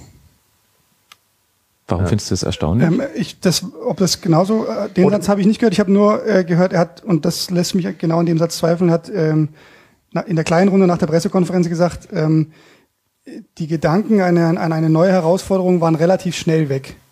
Also es okay, gab sie ist, wohl. Das ist natürlich was ganz anderes. Zumindest, ja, ja. Das, das, hat sie wohl gegeben. Mhm. Ähm, der, Präsident Klaus Hoffmann hat auch gesagt, ähm, dass beide, sowohl Weinzel als auch Reuter, ähm, Angebote, ein, er hat gesagt, ein Angebot hatten von mhm. anderen Vereinen oder sogar mehrere, oder ich glaube sogar mehrere. Irgendwie sowas. Also sie waren schon beide begehrt. Weil ich, kon ähm, ich konnte mir das nicht vorstellen, dass ein Weinziel bei den Turbulenzen, und dann können wir gleich mhm. überleiten zum Abstiegskampf, in die ja durchaus Traditionsvereine dort unten sind, mhm. nicht ein attraktives äh, Target war äh, ja. für die Sportdirektoren dieser Schrottclubs, die sie mhm. derzeit leider sind unter anderem ja angeblich im Gespräch beim VfB Stuttgart. Und dann gehen wir halt jetzt in den Abstiegskampf rein du wolltest es so. Lasst mal von unten nach oben gehen einfach. Äh, Stuttgart hat bei Wolfsburg gespielt und 3-1 verloren. Und eigentlich eine gute erste Halbzeit gespielt mit einem erstaunlichen Kostic, fand ich. Ähm. Ja. Ja, aber er hätte das Tor machen müssen. Stimmt. Hätte er machen müssen. Ähm, das aber fand ich dann weniger erstaunlich. aber, ähm, mhm. aber wenn man die letzten vier Mannschaften, also Stuttgart, Paderborn, Hamburg, Hannover mal, mal zusammennimmt und, und die, die Leistung jetzt, jetzt am, am, am Spieltag sieht, oder vielleicht auch die, die in den, in den letzten zwei, drei Spieltagen. Ähm, Paderborn ist tot, der HSV ist tot. Hannover weiß noch nicht so recht, mhm. ob sie noch leben. Also haben zumindest relativ gut auch gespielt angesichts noch. der Verhältnisse. Mhm. Aber Stuttgart, und das tut mir selber weh, äh, das zu sagen, weil es mich immer sehr viel äh, Nerv und äh, äh, Aufwand kostet, da alle zwei Wochen oder ab und zu mal hinzufahren, äh, weil es einfach viel zu weit ist von, von München aus. Aber das sind jetzt äh, berufliche Probleme, die hier nicht weiter wichtig sind. Ähm, aber es, es ist wirklich so, dass sie, dass sie in Wolfsburg richtig gut gespielt haben. Mhm. Dass plötzlich dieser Kostic äh, sechs Millionen Euro hat dieser mhm. Kerl gekostet und wir reden nicht über Premier League äh, Preise, sondern das ist Bundesliga. Wundert man sich heute immer noch drüber, aber er hat echt gezeigt, dass er, dass er, dass es einen Grund gab, zumindest mhm. Geld für ihn auszugeben. So viel hätte es wahrscheinlich trotzdem nicht sein müssen, aber egal. Ähm, Stuttgart hat nicht nur in diesem Spiel, sondern auch in ein, zwei anderen Spielen in der jüngeren Vergangenheit gezeigt, dass sie zwar größere Probleme haben, aber dass man sie nicht abschreiben darf. Also zumal man be beachten muss bei denen, dass sie ein, ein vermeintlich leichtes Restprogramm haben. Mhm.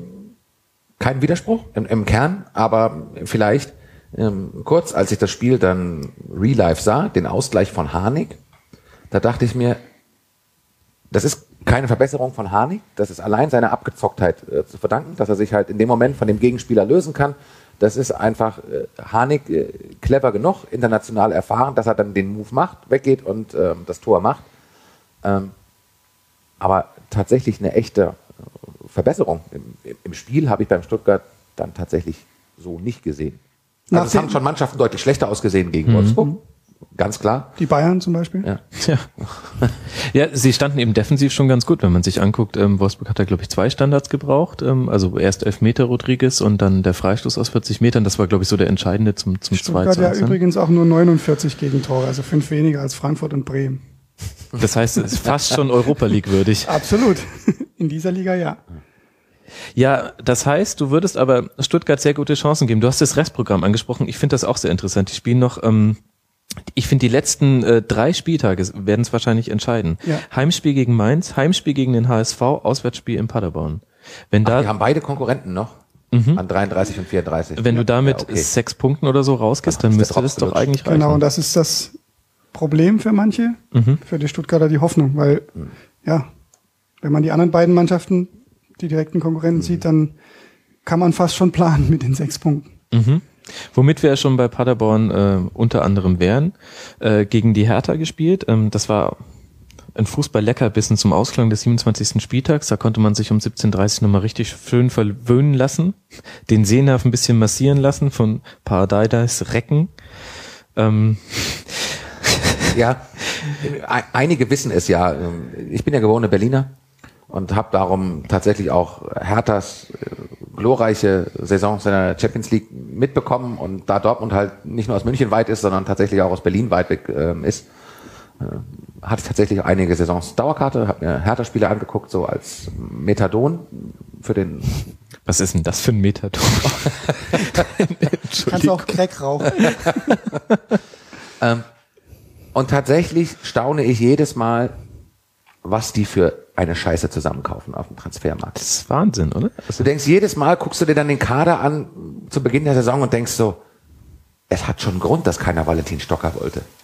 Aber wenn man es am prominentesten Neuzugang festmachen, konnte man das wissen, dass Kalu nicht, also dass er jetzt hier nicht 30 Hütten macht, ist auch klar, aber dass er so wenig einschlägt, wie er eingeschlagen hat, konnte man das wissen, musste man das wissen? Nein, das musste man vielleicht nicht wissen, aber das ist halt auch ein Zukauf. Ne? Also das ist so, Preetz wird nervös und dann kauft er halt einen Namen. Mhm. Das kann gut gehen. Mhm. Ohne die Statistik jetzt im Kopf zu haben, aber ich würde alles darauf setzen, zu sagen, in den meisten Fällen geht es halt nicht gut, wenn du so einen Namen dann kaufst, der dann, das ist jetzt auch nur eine reine Vermutung, auch das äh, finanzielle Gefüge so einer Mannschaft durchaus in Schräglage bringen kann. Denn äh, mhm. ein Kalu wird sich das schon sicher bezahlen lassen, gut. Und das Schöne ist ja auch, es reicht ja für Hertha. Also sieben Punkte vor. Ja, ich glaube auch, dass es wieder reichen wird, aber es ist halt tatsächlich unattraktiv. Es mhm. ist äh, wenig Esprit. Ähm, ja. Und ja, härter. Also.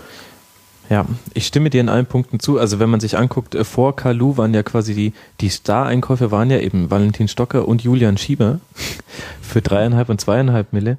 Ähm, aber dafür darf man weniger, weniger als Kostic. Stimmt, gut, weniger als kostet. Ja, da, da blutet dem VfB-Fan äh, das Herz. Aber man muss auch sagen, Hertha hat halt auch Ramos verloren. Das darf man halt auch nicht vergessen. Ja. Also, ähm, 16 Tore. Was spielt der für eine überragende Saison bei uns? Absolut.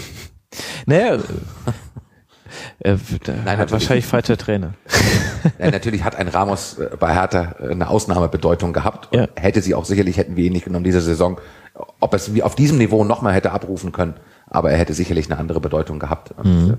Ich aber bedauere es, dass ein Julian Schieber es äh, bei Hertha aus vielen Gründen tatsächlich auch wieder nicht geschafft hat, weil ich glaube, dass der Junge eigentlich äh, ziemlich cool ist. Ähm, mhm. Und ich hatte ihm das wirklich gewünscht. Ähm, aber dann ist es halt doch härter. Es ist härter, aber sie bleiben drin. Mein Gott, ich meine, die haben aus den letzten fünf Spielen drei Siege, zwei Unentschieden geholt. Die haben im Prinzip einen ähnlichen Lauf gestartet wie Werder. Und nur, nur weil sie es halt Rückstand auf die Europa League. Ja, und weil sie es halt quasi nur weil sie es halt härter Style gemacht haben, also sprich äh, mehr oder weniger unansehnlich, ja. ähm, wird's halt nicht so gehypt wie wie der Lauf von Werder. Aber im Grunde ist es äh, von den Punkten her vergleichbar. Aber ich glaube, mit dem Satz, es ist halt härter, ist alles gesagt zu dem ja, Verein. Ja, Gut und Paderborn. Ähm, die spielen ja eigentlich gar nicht schlecht, finde ich. Also die, die, sind ja immer relativ nah dran. Es fehlt ihnen halt so das Quäntchen, was sie halt in der Hinrunde, da hatten sie, da, da waren sie overpaced und da hat auch jede Einwechslung immer gleich gefruchtet und da ging halt auch ähm, dann hin und wieder nochmal der Schuss rein aus 30 Metern. Ähm, eigentlich 82. Ich, oder aus 82 Metern. Stoppelkamp lässt grüßen. Ja. Aber zu Paderborn, in dem Spiel standen auf einmal in der Startelf Spieler, wo ich sagte, den kenne ich gar nicht. Und Lakic? also abgesehen davon, dass die, die Auswärtstrikots in einer Unsäglichkeit nur schwer zu toppen waren. äh, ähm, aber tatsächlich, und das passiert mir, wo ich auch jetzt schon einige Jahre Fußball verfolge und viele meinen zu intensiv, ähm, dass man, tatsächlich Spieler auf dem Platz kann man, ja, sagen wir unter uns, aber es gibt äh, andere Meinungen. Äh, aber tatsächlich Spieler, wo ich sage, kenne ich nicht, äh, vorher nicht wahrgenommen. Ähm, das war jetzt einer der Abwehrspieler und ähm, hilf mir, Heinloth. Ja, doch, also ja, Ken, muss, muss man, man muss man natürlich nicht kennen, aber ist jetzt schon einer, der nicht das erste Spiel gemacht hat in der Saison. Ja, okay, dann ich. Also. Äh, birgt das nicht äh, für meine äh, bisherige Beobachtung von vom SC Paderborn, aber es ist halt auch das schwarze Loch Westfalens. Also ich meine, Paderborn ist halt Stadt furchtbar. In der Hinrunde noch Partyborn, ja. in der Rückrunde schwarzes Loch. Ja, aber traut ihr denen wirklich gar nichts mehr zu? Weil, Nein. also die Bilanz ist verheerend. Nein. Fünf, fünf Nein. Niederlande. Ja, es ist einfach vorbei. Also es Wirklich? Ist, ja, ich meine, es ist, es ist ein Punkt auf eine, auf eine Thekentruppe also wie den HSV. HSV wird noch mehr Tore schießen. Ich glaube nicht, dass Paderborn noch mehr als zwei oder drei Tore schießen wird. Ist grundsätzlich sehr gewagt, sowas zu sagen, aber in dem Fall könnte ich das, würde ich das unterschreiben, weil es ist einfach, es ist vorbei. Aber ja. ist deren große Stärke nicht einfach, dass, ähm, dass es auch gar nicht schlimm ist, wie es jetzt gerade läuft? Also es ist auch nicht schlimm. Ich habe den ja, das, das, ist ja auch schön. Das ist ja auch, das, deswegen finde ich die ja auch grundsätzlich geil. Mhm. Und ich finde auch sehr, sehr gut, dass man, dass man sich als Verein hinstellt und sagt, äh, wir steigen auch mit dem Trainer ab, weil, weil der Breitenreiter ja offenbar, aus der Distanz ist es schwierig zu beurteilen, aber äh, wenn man sich mit Leuten unterhält, die sich da ein bisschen besser auskennen, sehr gute Arbeit leistet. Mhm. Ähm, und deswegen finde ich das völlig in Ordnung. Ich glaube, keiner in Paderborn hat gedacht, dass man sich jetzt äh, auf Jahre hinaus, äh, was ja der FC Augsburg jetzt möchte, etabliert in der Bundesliga als, als gestandener Bundesligist. Haben die sich nicht gesehen, sehen die sich nicht. Ähm, die haben die Mittel dazu, ähm, ja, sowas vielleicht anzustreben in den nächsten Jahren. Ähm, aber wenn die da zwischendurch mal wieder absteigen, mein Gott, also, mhm. und das finde ich auch völlig legitim. Man muss nicht, äh, ja, tagelang darüber weinen. Das, die, die, die, kommen aus einer ganz anderen Situation wie, wie der HSV und Stuttgart, die beiden, die jetzt da mit mhm. unten stehen. Stuttgart ist einmal abgestiegen 1975 und da heulen sie heute noch am Vasen drüber und die anderen noch gar nicht. Das, und das, das ist, ist ja für Paderborn, dass die in der Situation sind, sich noch theoretisch retten zu können. Da haben sie ja nicht ihrem eigenen äh, Vermögen äh, zu verdanken, sondern dem Unvermögen zweier Traditionsclubs. Wie der HSV letztes Jahr ja auch. Ja, und da sind wir wieder also, bei der Stärke, ne, viel zitiert dieser Liga. Und ich glaube, ich sehe aber genau darin den Grund, Paderborn noch nicht abzuschreiben. Äh, also aber die haben teilweise. Aber sie können ja aus eigener Leistung, sie müssten ja aus eigener Leistung noch irgendwie da vorbeikommen können. Also solange. Ja, also gut, das, das Restprogramm das ist heftig. Ja ich gebe es zu. Sie spielen noch gegen Augsburg, Dortmund, Werder, ja. Freiburg, Wolfsburg, Schalke und dann gegen Stuttgart. Ah, ja, okay. Es tut mir ich leid. Ich glaube, du redest ein bisschen hm. zu viel in Paderborn hinein. Das, das kann tatsächlich sein. Wobei, also wenn ich es irgendeiner Mannschaft zutraue, dass sie am 34. Spieltag im entscheidenden Spiel um den Abstieg gegen den VfB zu Hause gewinnt, dann tatsächlich so ein Team wie Paderborn. Weil die scheißen sich nichts und die, die Stuttgarter wenn es tatsächlich für Wenn's die dann noch so um den ist? Abstieg geht, Abstieg geht, Okay. weiß man nicht, dann, Dann, dann, haben die Backsteine. 60.000 Schwaben im Stadion, die alle Däumchen drehen und zittern und machen und tun und die anderen sagen, ja und? Ja, Das ist vor allem, natürlich eine Konstellation, die, die sehr spannend vor werden allem ist könnte. es in Paderborn. Also, aber Also gut, ist okay, Entschuldigung. aber eigentlich, ähm, ja, okay, gut. Also Paderborn runter. Ich akzeptiere es. Ist okay. Ist auch besser, weil ich habe gelernt, äh, ähm, ich spreche Paderborn. Ich betone das immer auf der ersten Silbe. Das finden wohl einige Leute putzig. Ähm, deswegen ist vielleicht besser, wenn die absteigen. Dann muss ich mir das ist darüber so keine Gedanken mehr machen. Puderbär und Puderbär. In Österreich ist das schwierig mit dem Puderbär. äh, jetzt kleidet's ab. Ja, lass mal, wenn wir eh schon beim Abgleiten sind, können wir auch über den HSV sprechen. Das war von, schon fast Kann ein man, Deadling. kann man als HSV noch abgleiten? Wohin, bitte? Äh, Ja, das ist die Frage. Was ist denn das für ein Harakiri, was die, was die machen? Also jetzt 0-4 gegen Leverkusen, so jetzt haben wir jeden Hörer ins Boot geholt. Er hätte auch 0-8 sein können. Ja. Ähm, also, Null alles. Ja. aber ich habe trotzdem das Gefühl, die gehen nicht runter. Ich, ich glaube es irgendwie. Ja, das, das- liegt aber, ja gut, sagen wir so, äh, der SC Freiburg hat ja jetzt zumindest wieder manches dafür getan, dass man die beiden Mannschaften, äh, die man da gesehen hat, nämlich Paderborn und Freiburg, nicht mehr da sehen kann. Oder ja, dass es dafür zumindest Gründe gibt, sie beide nicht, nicht mehr da zu sehen. Ähm, wenn wir für Stuttgart das, das Restprogramm gut schreiben, dann wird es natürlich sehr wohl nochmal richtig eng. Oder was heißt, es ist ja richtig eng, aber dann ist es sehr wohl wahrscheinlich, dass es den HSV endlich erwischt. Und ich glaube, endlich sagen mittlerweile ja sogar auch manche HSV-Fans, um nicht zu sagen viele HSV-Fans, ähm, das, äh, ja, also ich, ich verstehe auch dann, dann sitzt dieser, dieser Peter Knebel, ich habe ja nichts gegen ihn persönlich, es ist ja, glaube ich, ein lieber, netter Kerl, sitzt dann da auf der Bank und sagt dann danach, äh, er habe sich gut gefühlt da unten. Äh, wie haben die nochmal gespielt? Also es kann doch alles nicht wahr sein. Äh, Ich verstehe dann auch die Entscheidungen nicht. Dann, dann, dann setzen mich da einen Peter Knebel hin und dann sagt man jetzt vielleicht als jemand, der, der sich nicht so gut auskennt und das vielleicht ein bisschen ja, auch aus Fanperspektive betrachtet, ja, der hat ja Ahnung, der ist ja als Sportdirektor da geholt worden, der hat ja auch Trainererfahrung, okay, es ist jetzt zwar nur vierte Liga, aber ist ja egal, der weiß schon, was er da macht.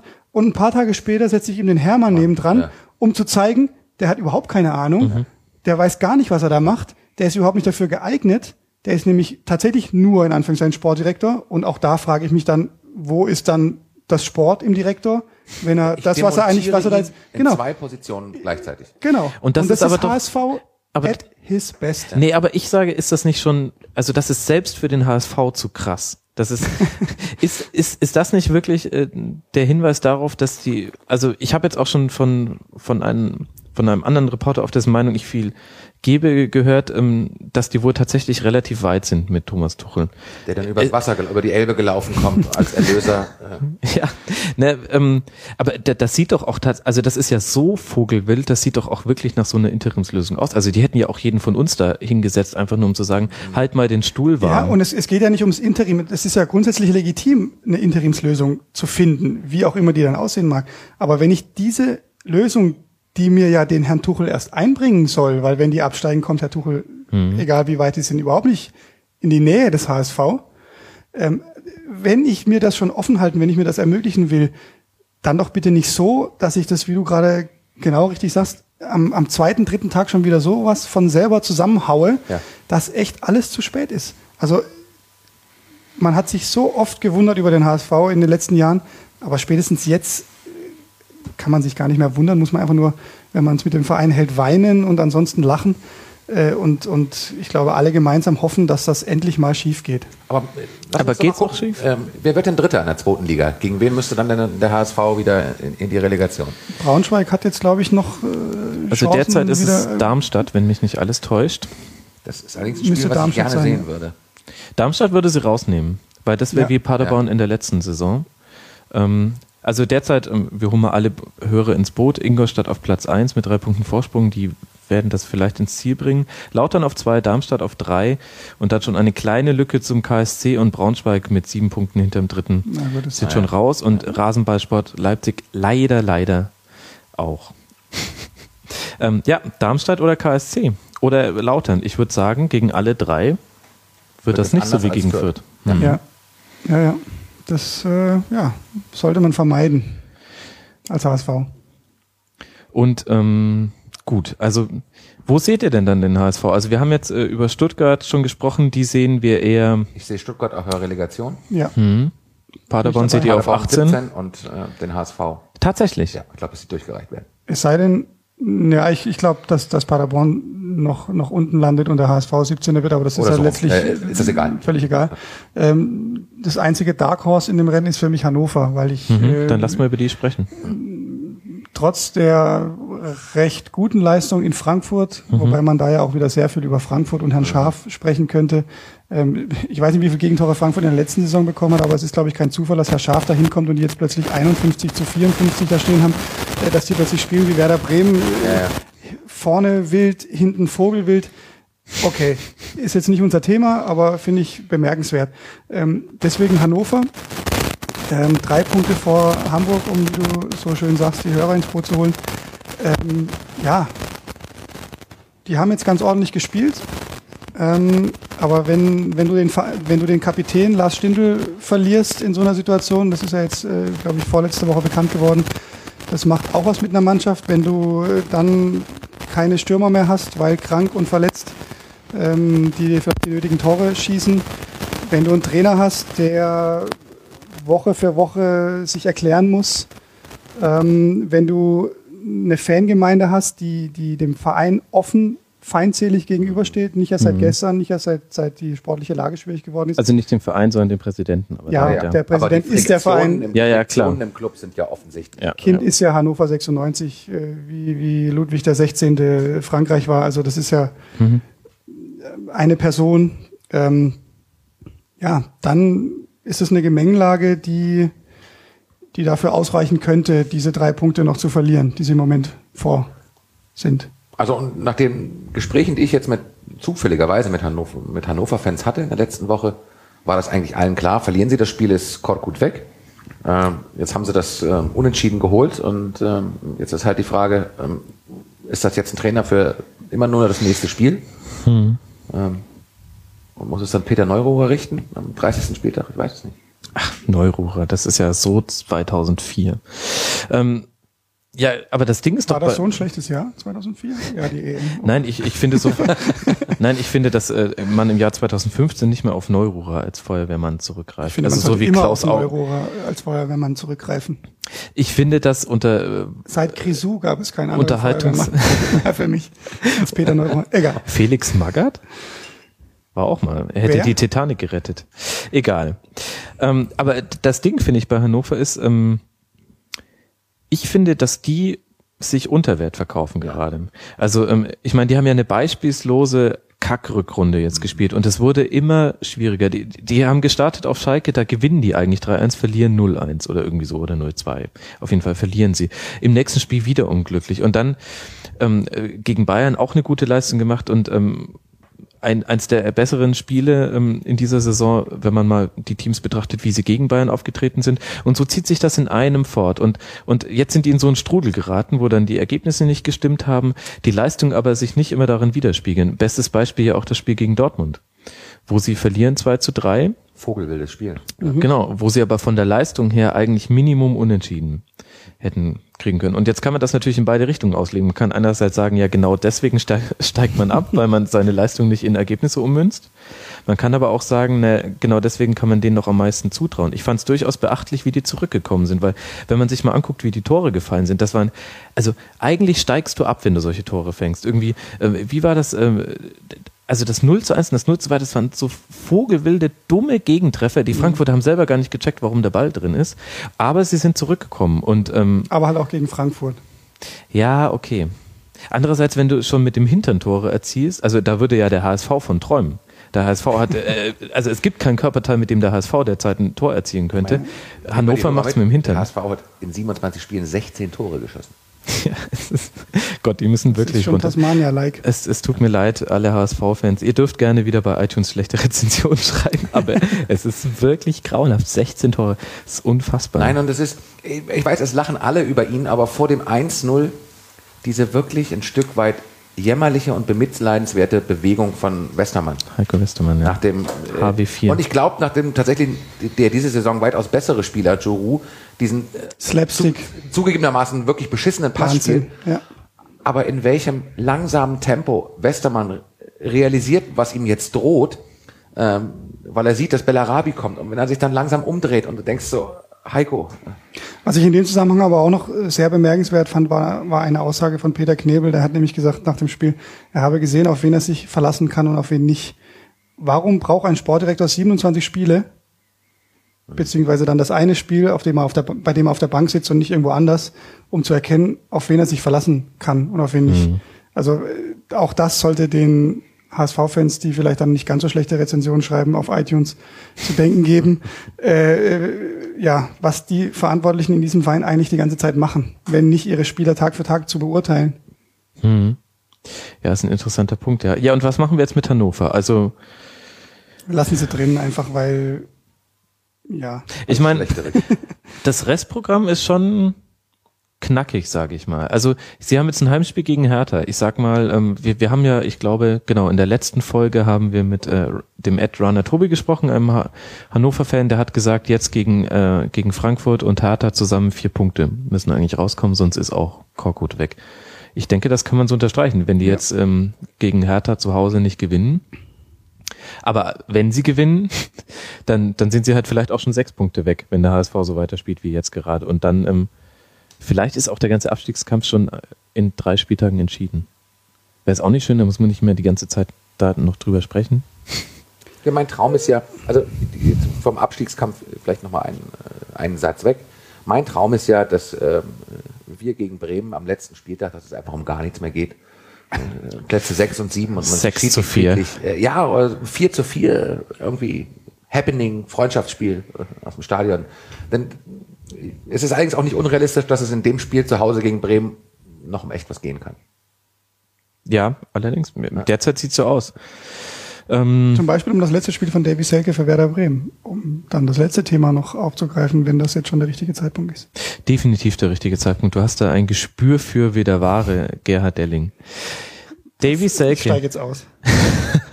du kannst auch wegen mir kannst du mir auch den Netzer machen. Das ist auch mal ganz nett. Das nur passt. Definitiv. Ähm, es ist schade, dass wir keinen Videopodcast haben. Also, Davy Selke. Ähm, also wir sprechen jetzt eigentlich über das Spiel ähm, Werder gegen Mainz 0 zu 0, aber weil das Spiel letztlich auch so belanglos war, sprechen wir jetzt mal über Davy Selke. Wechselt äh, zu Rasenballsport Leipzig für 8 Millionen, wird bekannt, war, wurde es nicht sogar am 1. April bekannt? Ja, ja. ähm, ein ähnlich gutes Timing hatte nur noch Amazon mit seinem Dash-Button, wo auch viele dachten, es wäre ein April-Scherz. So, und dann setzen die üblichen Mechanismen ein und ich fand, das hatte so zwei Stufen. Das eine war das, was überhaupt nicht überrascht, nämlich ein unfassbares Gehate im Internet. Mir geht das furchtbar auf die Nüsse. Auch wenn man sich mal anguckt, wie jung der Typ ist. Ja, weil es auch so erwartbar ist. Ja. Es langweilt einfach. Nun ist es natürlich auch die, die dankbarste Konstellation für Geräte. Ja. Ne? Mhm. Du gehst von einem Traditionsverein, ähm, du bist von Hoffenheim gekommen äh, für kleines Geld, du bist, hast dich entwickelt bei einem äh, Traditionsverein, ne, in Anführungsstrichen, mhm. was auch immer man darunter im Einzelnen verstehen mag, aber bei einem sich selbst auch so sehenden Traditionsverein, Nationalspieler geworden, also U-Nationalspieler geworden. Ähm, Titel gewonnen. Titel gewonnen und ähm, und dann, und dann, dann gab's ja, dann gab's ja auch die, also wurde ja schon im Sommer, ich kann mich erinnern, ich war bei einem Pokalspiel bei, in der ersten Runde ähm, ähm in Ulm, Illertissen gegen Werder Bremen. Danach war ich felsenfest überzeugt, Werder Bremen kann nur absteigen. Sie haben dann aus Sicht von Werder Bremen Gott sei Dank Robin Dutt entlassen irgendwann, weil das musste jeder sehen, schon in diesem Spiel, dass es nicht gut gehen kann. Aber schon damals wurde über, über Selke gesprochen. Damals äh, in der Mixzone, wo man sich ja begegnet, äh, kam er und, und die Kollegen aus Bremen, die ihn nun besser kennen, haben ihn gleich wieder darauf angesprochen, Davy, wie sieht's aus, wie wird's jetzt? Er, er war schon sehr reserviert, weil ihn das mhm. Thema auch so ein bisschen genervt hat. Dann hat er den Vertrag, wenn mich jetzt nicht ganz viel täuscht, verlängert. Ja. Und das ist ja auch, was die Fallhöhe noch ins Unendliche treibt. Alles, was du gesagt hast, äh, Traditionsvereine, äh, Dosenverein ja. und ja. so weiter und so weiter. Dann verlängert er den Vertrag nach ewigem Hin und Her. Hoffentlich bleibt er jetzt. Bitte, bitte, bitte, Davy Selke. Und dann. Vielleicht hat er aber auch nur verlängert, um acht und nicht nur vier zu bekommen. Und, ja, und das, das, ist jetzt quasi ja. Stufe 2. Also wir hatten Stufe 1, das, äh, das Gehate im Netz, aber das ist tatsächlich nicht überraschend. Ich fand da nur wieder besonders perfide zu sehen, wie gewisse Medien aus der Boulevard-Ecke, und damit meine ich Sportbild, herzliche Grüße, ihr Deppen, ähm, wieder so perfide diesen, diesen, äh, diesen Zug genährt haben. Erst selber diese Sensationsmeldung verkündet, und dann ähm, diese News, dass er einen Bodyguard braucht, ähm, in den sozialen Netzwerken verbreitet mit, naja, einige Werder-Fans fanden das jetzt nicht so geil. Ähm, schon so, äh, also man hätte das ja auch verbreiten können mit ähm, Wahnsinn, inzwischen reicht schon eine einfache Transfervermeldung, dass die Leute so steigen, dass jemand einen Bodyguard braucht. Nein, sie gießen nochmal quasi so ganz hinterhältig, fand ich so ein bisschen Öl ins Feuer. Das naja, aber das war irgendwie erwartbar, auch wenn es traurig ist. Aber dann kommt ja, dann kommt ja quasi das ganze Inhaltliche, sage ich jetzt mal dazu. Da vermeldet der SID als erstes, ähm, dass sie rausbekommen haben, ähm, Werder hätte den, hätte den Spieler angeboten auf dem Markt, um eben sich Kohle zu beschaffen. Und dann setzt so eine komische Informationskette ein. Irgendwie, das ist die erste Meldung. Dann sagt äh, Marco Bode, nee, wir haben die Entscheidung nicht aus finanziellen Gründen getroffen. Ähm, der, der Spieler hat sich für den Weg entschieden. Und gleichzeitig sagt Thomas Eichin, wir sind handlungsfähiger, ähm, weil ähm, mit den, mit den Millionen, die sie kriegen, können sie eventuell die Santo halten. Und da stelle ich mir die Frage, ähm, ist nicht letztlich auch Werder da in der Verantwortung zu sehen, weil die halt auch furchtbar schlecht diesen Wechsel kommuniziert haben? Also wenn man, wenn man jetzt die Vertragsverlängerung nochmal noch mal sieht, ich meine, Herr Selke muss sich ja irgendwas dabei gedacht haben. Er wird mhm. ja nicht gedacht haben, oder also so wie du gerade sagst, um den Preis hochzutreiben, da gehören ja dann tatsächlich zwei dazu. Dann genau, müsste ja, ja schon da abgekartet Genau, gewesen. und das ja. ist ja, also ich, ich glaube in diesem Geschäft vieles, fast alles, aber das ist, wenn wir das Wort perfide nochmal äh, gebrauchen mhm. wollen, das, glaube ich, passt dann sehr gut, wenn man, wenn man die Konstellation annimmt, dass ein Verein sagt, du verlängerst jetzt und ein paar Wochen später verkaufen wir dich dann teurer an irgendjemand anders. Also, boah. Und dann vor allem, wenn man dann die ganzen Begleitgeräusche äh, noch dazu hat, wenn man genau weiß, man, man, man wirft einen jungen Spieler und Leipzig ist ja nicht irgendein Verein, das darf man ja auch nicht vergessen dabei. Man wirft einen jungen Spieler der Öffentlichkeit zum Fraß vor, den Fans zum Fraß vor. Ich meine, die Bremen-Fans, soweit ich das gesehen habe, ich war nicht im Stadion natürlich, aber haben ja noch relativ cool reagiert. Also mhm. es war ja jetzt nicht das Gehate, was im Netz stattfand, hat ja im Stadion nicht stattgefunden. Ähm, da muss man auch mal die Fans loben, weil mhm. das hätte ganz, ganz anders aussehen können. Ähm, aber das anzunehmen, boah, also das, das wäre wirklich Wahnsinn. Ähm, aber unabhängig davon ist die Konstellation schon, schon so, dass, dass ähm, es für Werder Bremen ein, ein guter Deal ist, mhm. weil ich glaube, dass die Selke eher entbehren können als die Santo. Ja. Mhm. Wenngleich ich noch nicht glaube, dass die Santo damit in Bremen bleibt. Aber natürlich, und das, das wurde ja von den Verantwortlichen auch so gesagt, sind die Chancen dadurch gestiegen. Äh, man hat mehr Geld damit und äh, Geld ist nicht unbedingt äh, zahlreich vorhanden in, in Bremen. Mhm. Es, das, es musste was passieren. So viele Spieler hat man nicht. Mit Junusovic hat man auch erst gerade verlängert. Das wäre vielleicht ein anderer gewesen, den man noch für eine höhere Millionensumme hätte verkaufen können. Ansonsten fällt mir da jetzt spontan, ehrlich gesagt, keiner ein. Ähm, insofern ja, ist sinnvoll aus Bremen-Sicht. Ähm, aber, aber das, das, das Ablaufen äh, dieser Geschichte ist, ist, ist zumindest seltsam. Und ich finde es, wenn man es einmal mal loslöst von der äh, Red Bull-Diskussion, äh, auch nicht völlig abwegig den Move von, äh, von Selke selbst, der jetzt 19 Jahre alt ist. Er weiß, er fliegt nicht aus dem U-Kader nur, weil er zweite mhm. Liga spielt. Ähm, und er ist in einem Verein, der absehbar erste Liga spielen wird. Wenn nicht mhm. nächste mhm. Saison, dann eine Saison darauf. Ähm, ich, ich, glaube eher nächste Saison. Ähm, also er wird nicht diesen Sommer aufsteigen, sondern mhm nächsten Jahr. Und der wird sich da schon was ausrechnen, also eben auch sportlich. Und er weiß, ähm, er ist, wenn Di Santo bleibt in Bremen, nicht gesetzt. Äh, er wird bei keinem anderen Bundesligisten gesetzt sein äh, als Stürmer, ähm, wird aber sicherlich äh, bei RB Leipzig sich Chancen ausrechnen, zu sagen, da werde ich richtig viel spielen. Mhm. Klar, nur wenn man es wieder auf den Spieler zurückwirft, wogegen ich mich aus den genannten Gründen mhm. wäre, ist es natürlich schon komisch, wenn einer den Vertrag bei einem Verein verlängert. Ja und dann ein paar Wochen später sagt, ach nee, in Wahrheit komme ich ja vielleicht doch nicht so richtig hier zu Rande und dann gehe ich doch lieber woanders hin. Und dass dann halt Leipzig ins Spiel kommt, das, das mag für viele die ganze Geschichte noch, noch komischer gemacht haben. Hm. Aber vielleicht ist auch das äh, der springende Punkt. Ich, also es ist ja sehr wahrscheinlich anzunehmen, dass der Deal für alle Beteiligten von großem Vorteil war. Also Werder hat acht Millionen rübergeschoben bekommen. Das ist, das ist mehr. Also damit könnten sie sich Kostet kaufen, nur mal, das mal zu verdeutlichen, wie viel ja, Geld das ist. sogar noch zwei Millionen gespart. Ja, Wahnsinn. Da ist noch Lakic mit drin. Ja. Absolut. Ähm, Und, äh, dem, und äh, Davy Selke wird jetzt auch ähm, da nicht weniger verdienen. Und ich finde, ähm, also ich will jetzt nicht auf das Argument raus, ähm, äh, der will ja nur Kohle verdienen, aber ich glaube, dass das für einen 20-Jährigen, also er ist äh, im Januar 20 geworden, ähm, ist das schon ein Argument. Das ist wahrscheinlich der erste richtig dicke Vertrag. Und ja. ähm, ich glaube, in dem Alter ist die größte Angst einfach über eine Verletzung oder irgendwas raus zu sein und dann halt dazustehen mit 24, ähm, mit mittelgutem Schulabschluss, wenn überhaupt, und ähm, nichts zu können, außer irgendwie Übersteiger. Mhm. Also was nicht wenig ist. Ja. Aber was nenne ich die Patrick Ebert. Was einen aber halt im, im Baumarkt jetzt auch nicht so unbedingt nach vorne bringt in der Gartenabteilung. Jedes Holz und Gartenstuhl, ist egal.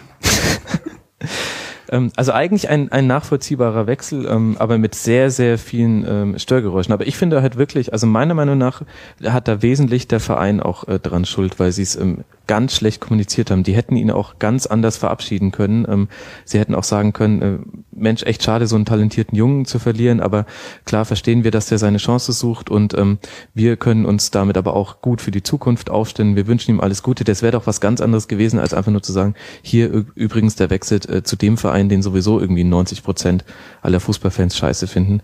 Also hat auch echt Werder ganz schön ins Sand gesetzt, finde ich, kommunikationsmäßig. Wie so manches. Wie so manches. Gut. Ja, und 0 zu 0 gegen Mainz, aber das ist, who cares? Keiner. Es, das sind jetzt, das ist ja. echt interessant, dass jetzt schon die ersten Spiele um die goldene Ananas losgehen. Ich meine, es war auch kein schlechtes 0-0, aber selbst ja, das aber ist ein. Die Bremer Fans ähm, sagen, es nervt. Das ist das zweite schlechte Spiel in Folge, nachdem man so zum Rückrundenstart schon sehr verwöhnt war. Ähm, die haben aber ganz schön schnell vergessen, wenn sie das jetzt schon nervt, ganz ehrlich. Also, ja. Also die das Hinrunde war ja. Genau.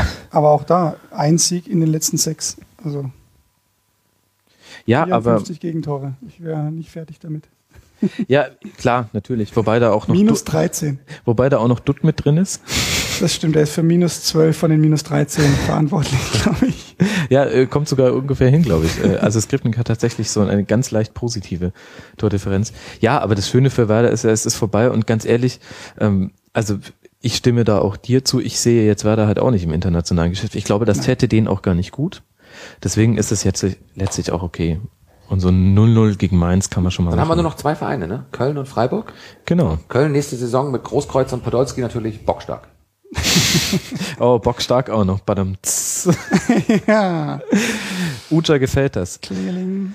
Ähm, ja, ich meine, Köln geht nicht runter. Ich, ähm, ich habe das auch schon vor ein paar Ausgaben gesagt. Ich verstehe auch, äh, also ich verstehe diese Panik auch im, im Kölner Fanlage, die es da so zwischenzeitlich gab, auch nur so zu teilen, weil die waren in dieser Saison noch nie auf dem Abstiegsplatz und die spielen absolut soliden Ball und die sind eine der wenigen Vereine mit einem Defensivkonzept.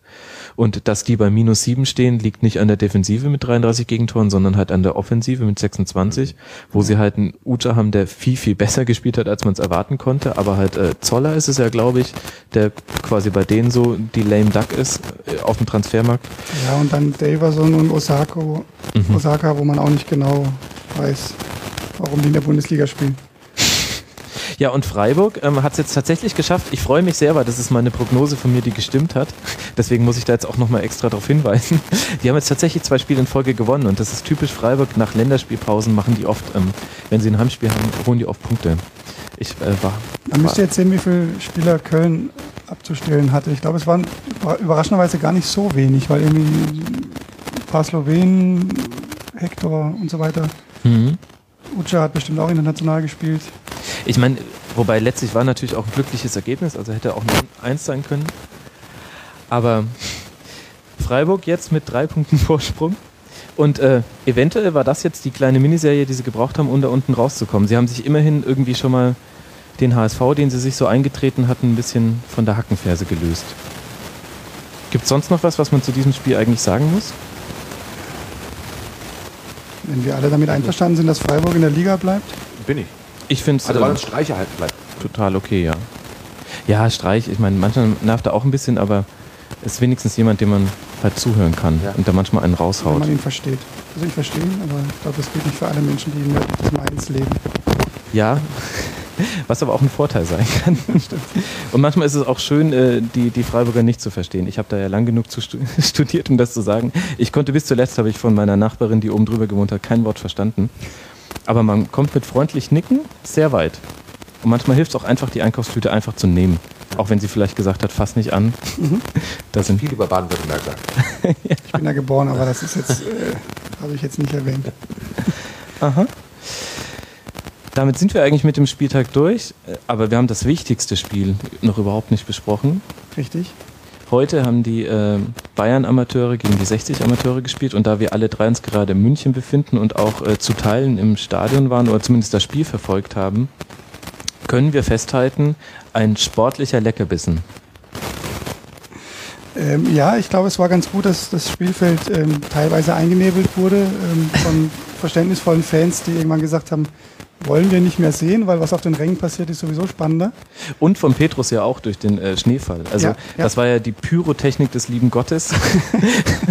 Direkt nach den Rauchtöpfen der Bayern-Fans und 60er-Fans äh, kam so ein bisschen Schnee, der das Ganze vernebelt hat. Ja, so das Drumherum hat alles gehalten, was man sich versprochen hat von dem Spiel. Mhm.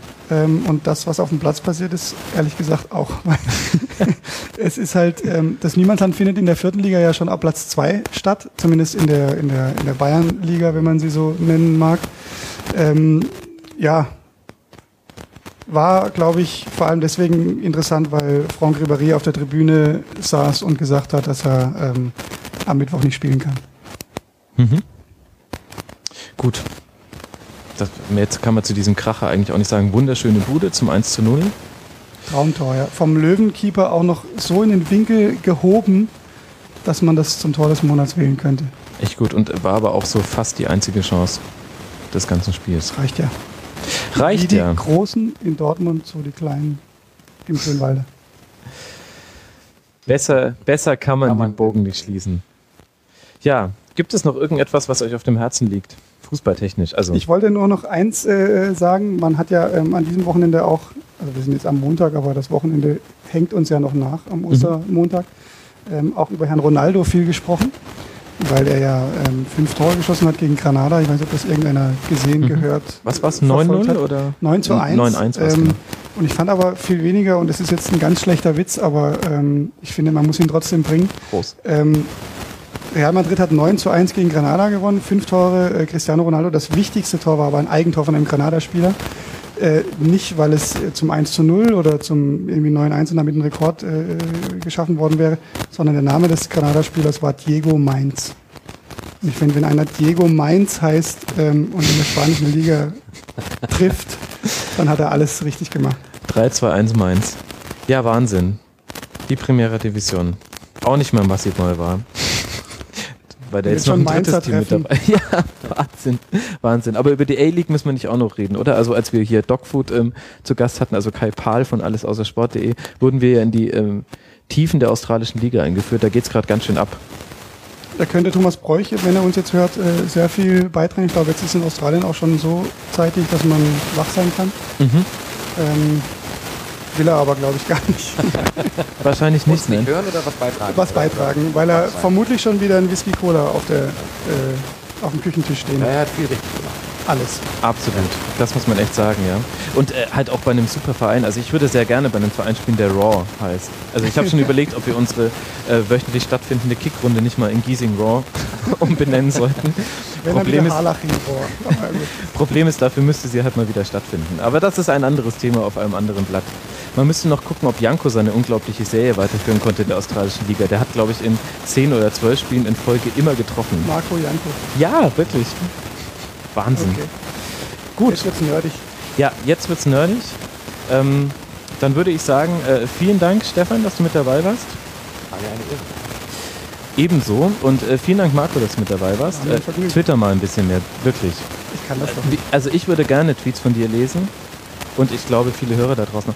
Alle Hörer könnten jetzt dich einfach mal stalken, indem sie dir immer so Ad-Replies schicken. Hey, wie ich findest du denn nicht, so Hannover? Und naja, gucken wir mal. Ähm, Internet, do your thing. Und ich sage vielen Dank fürs Zuhören. Schaltet auch wieder beim nächsten Mal ein was dann nach dem nächsten Spieltag sein wird. Ich weiß noch nicht wann und ich weiß noch nicht, ob mit Livestream. Und folgt uns auf Facebook und Twitter, empfehlt uns sehr gerne weiter. Ach, und eins habe ich noch vergessen.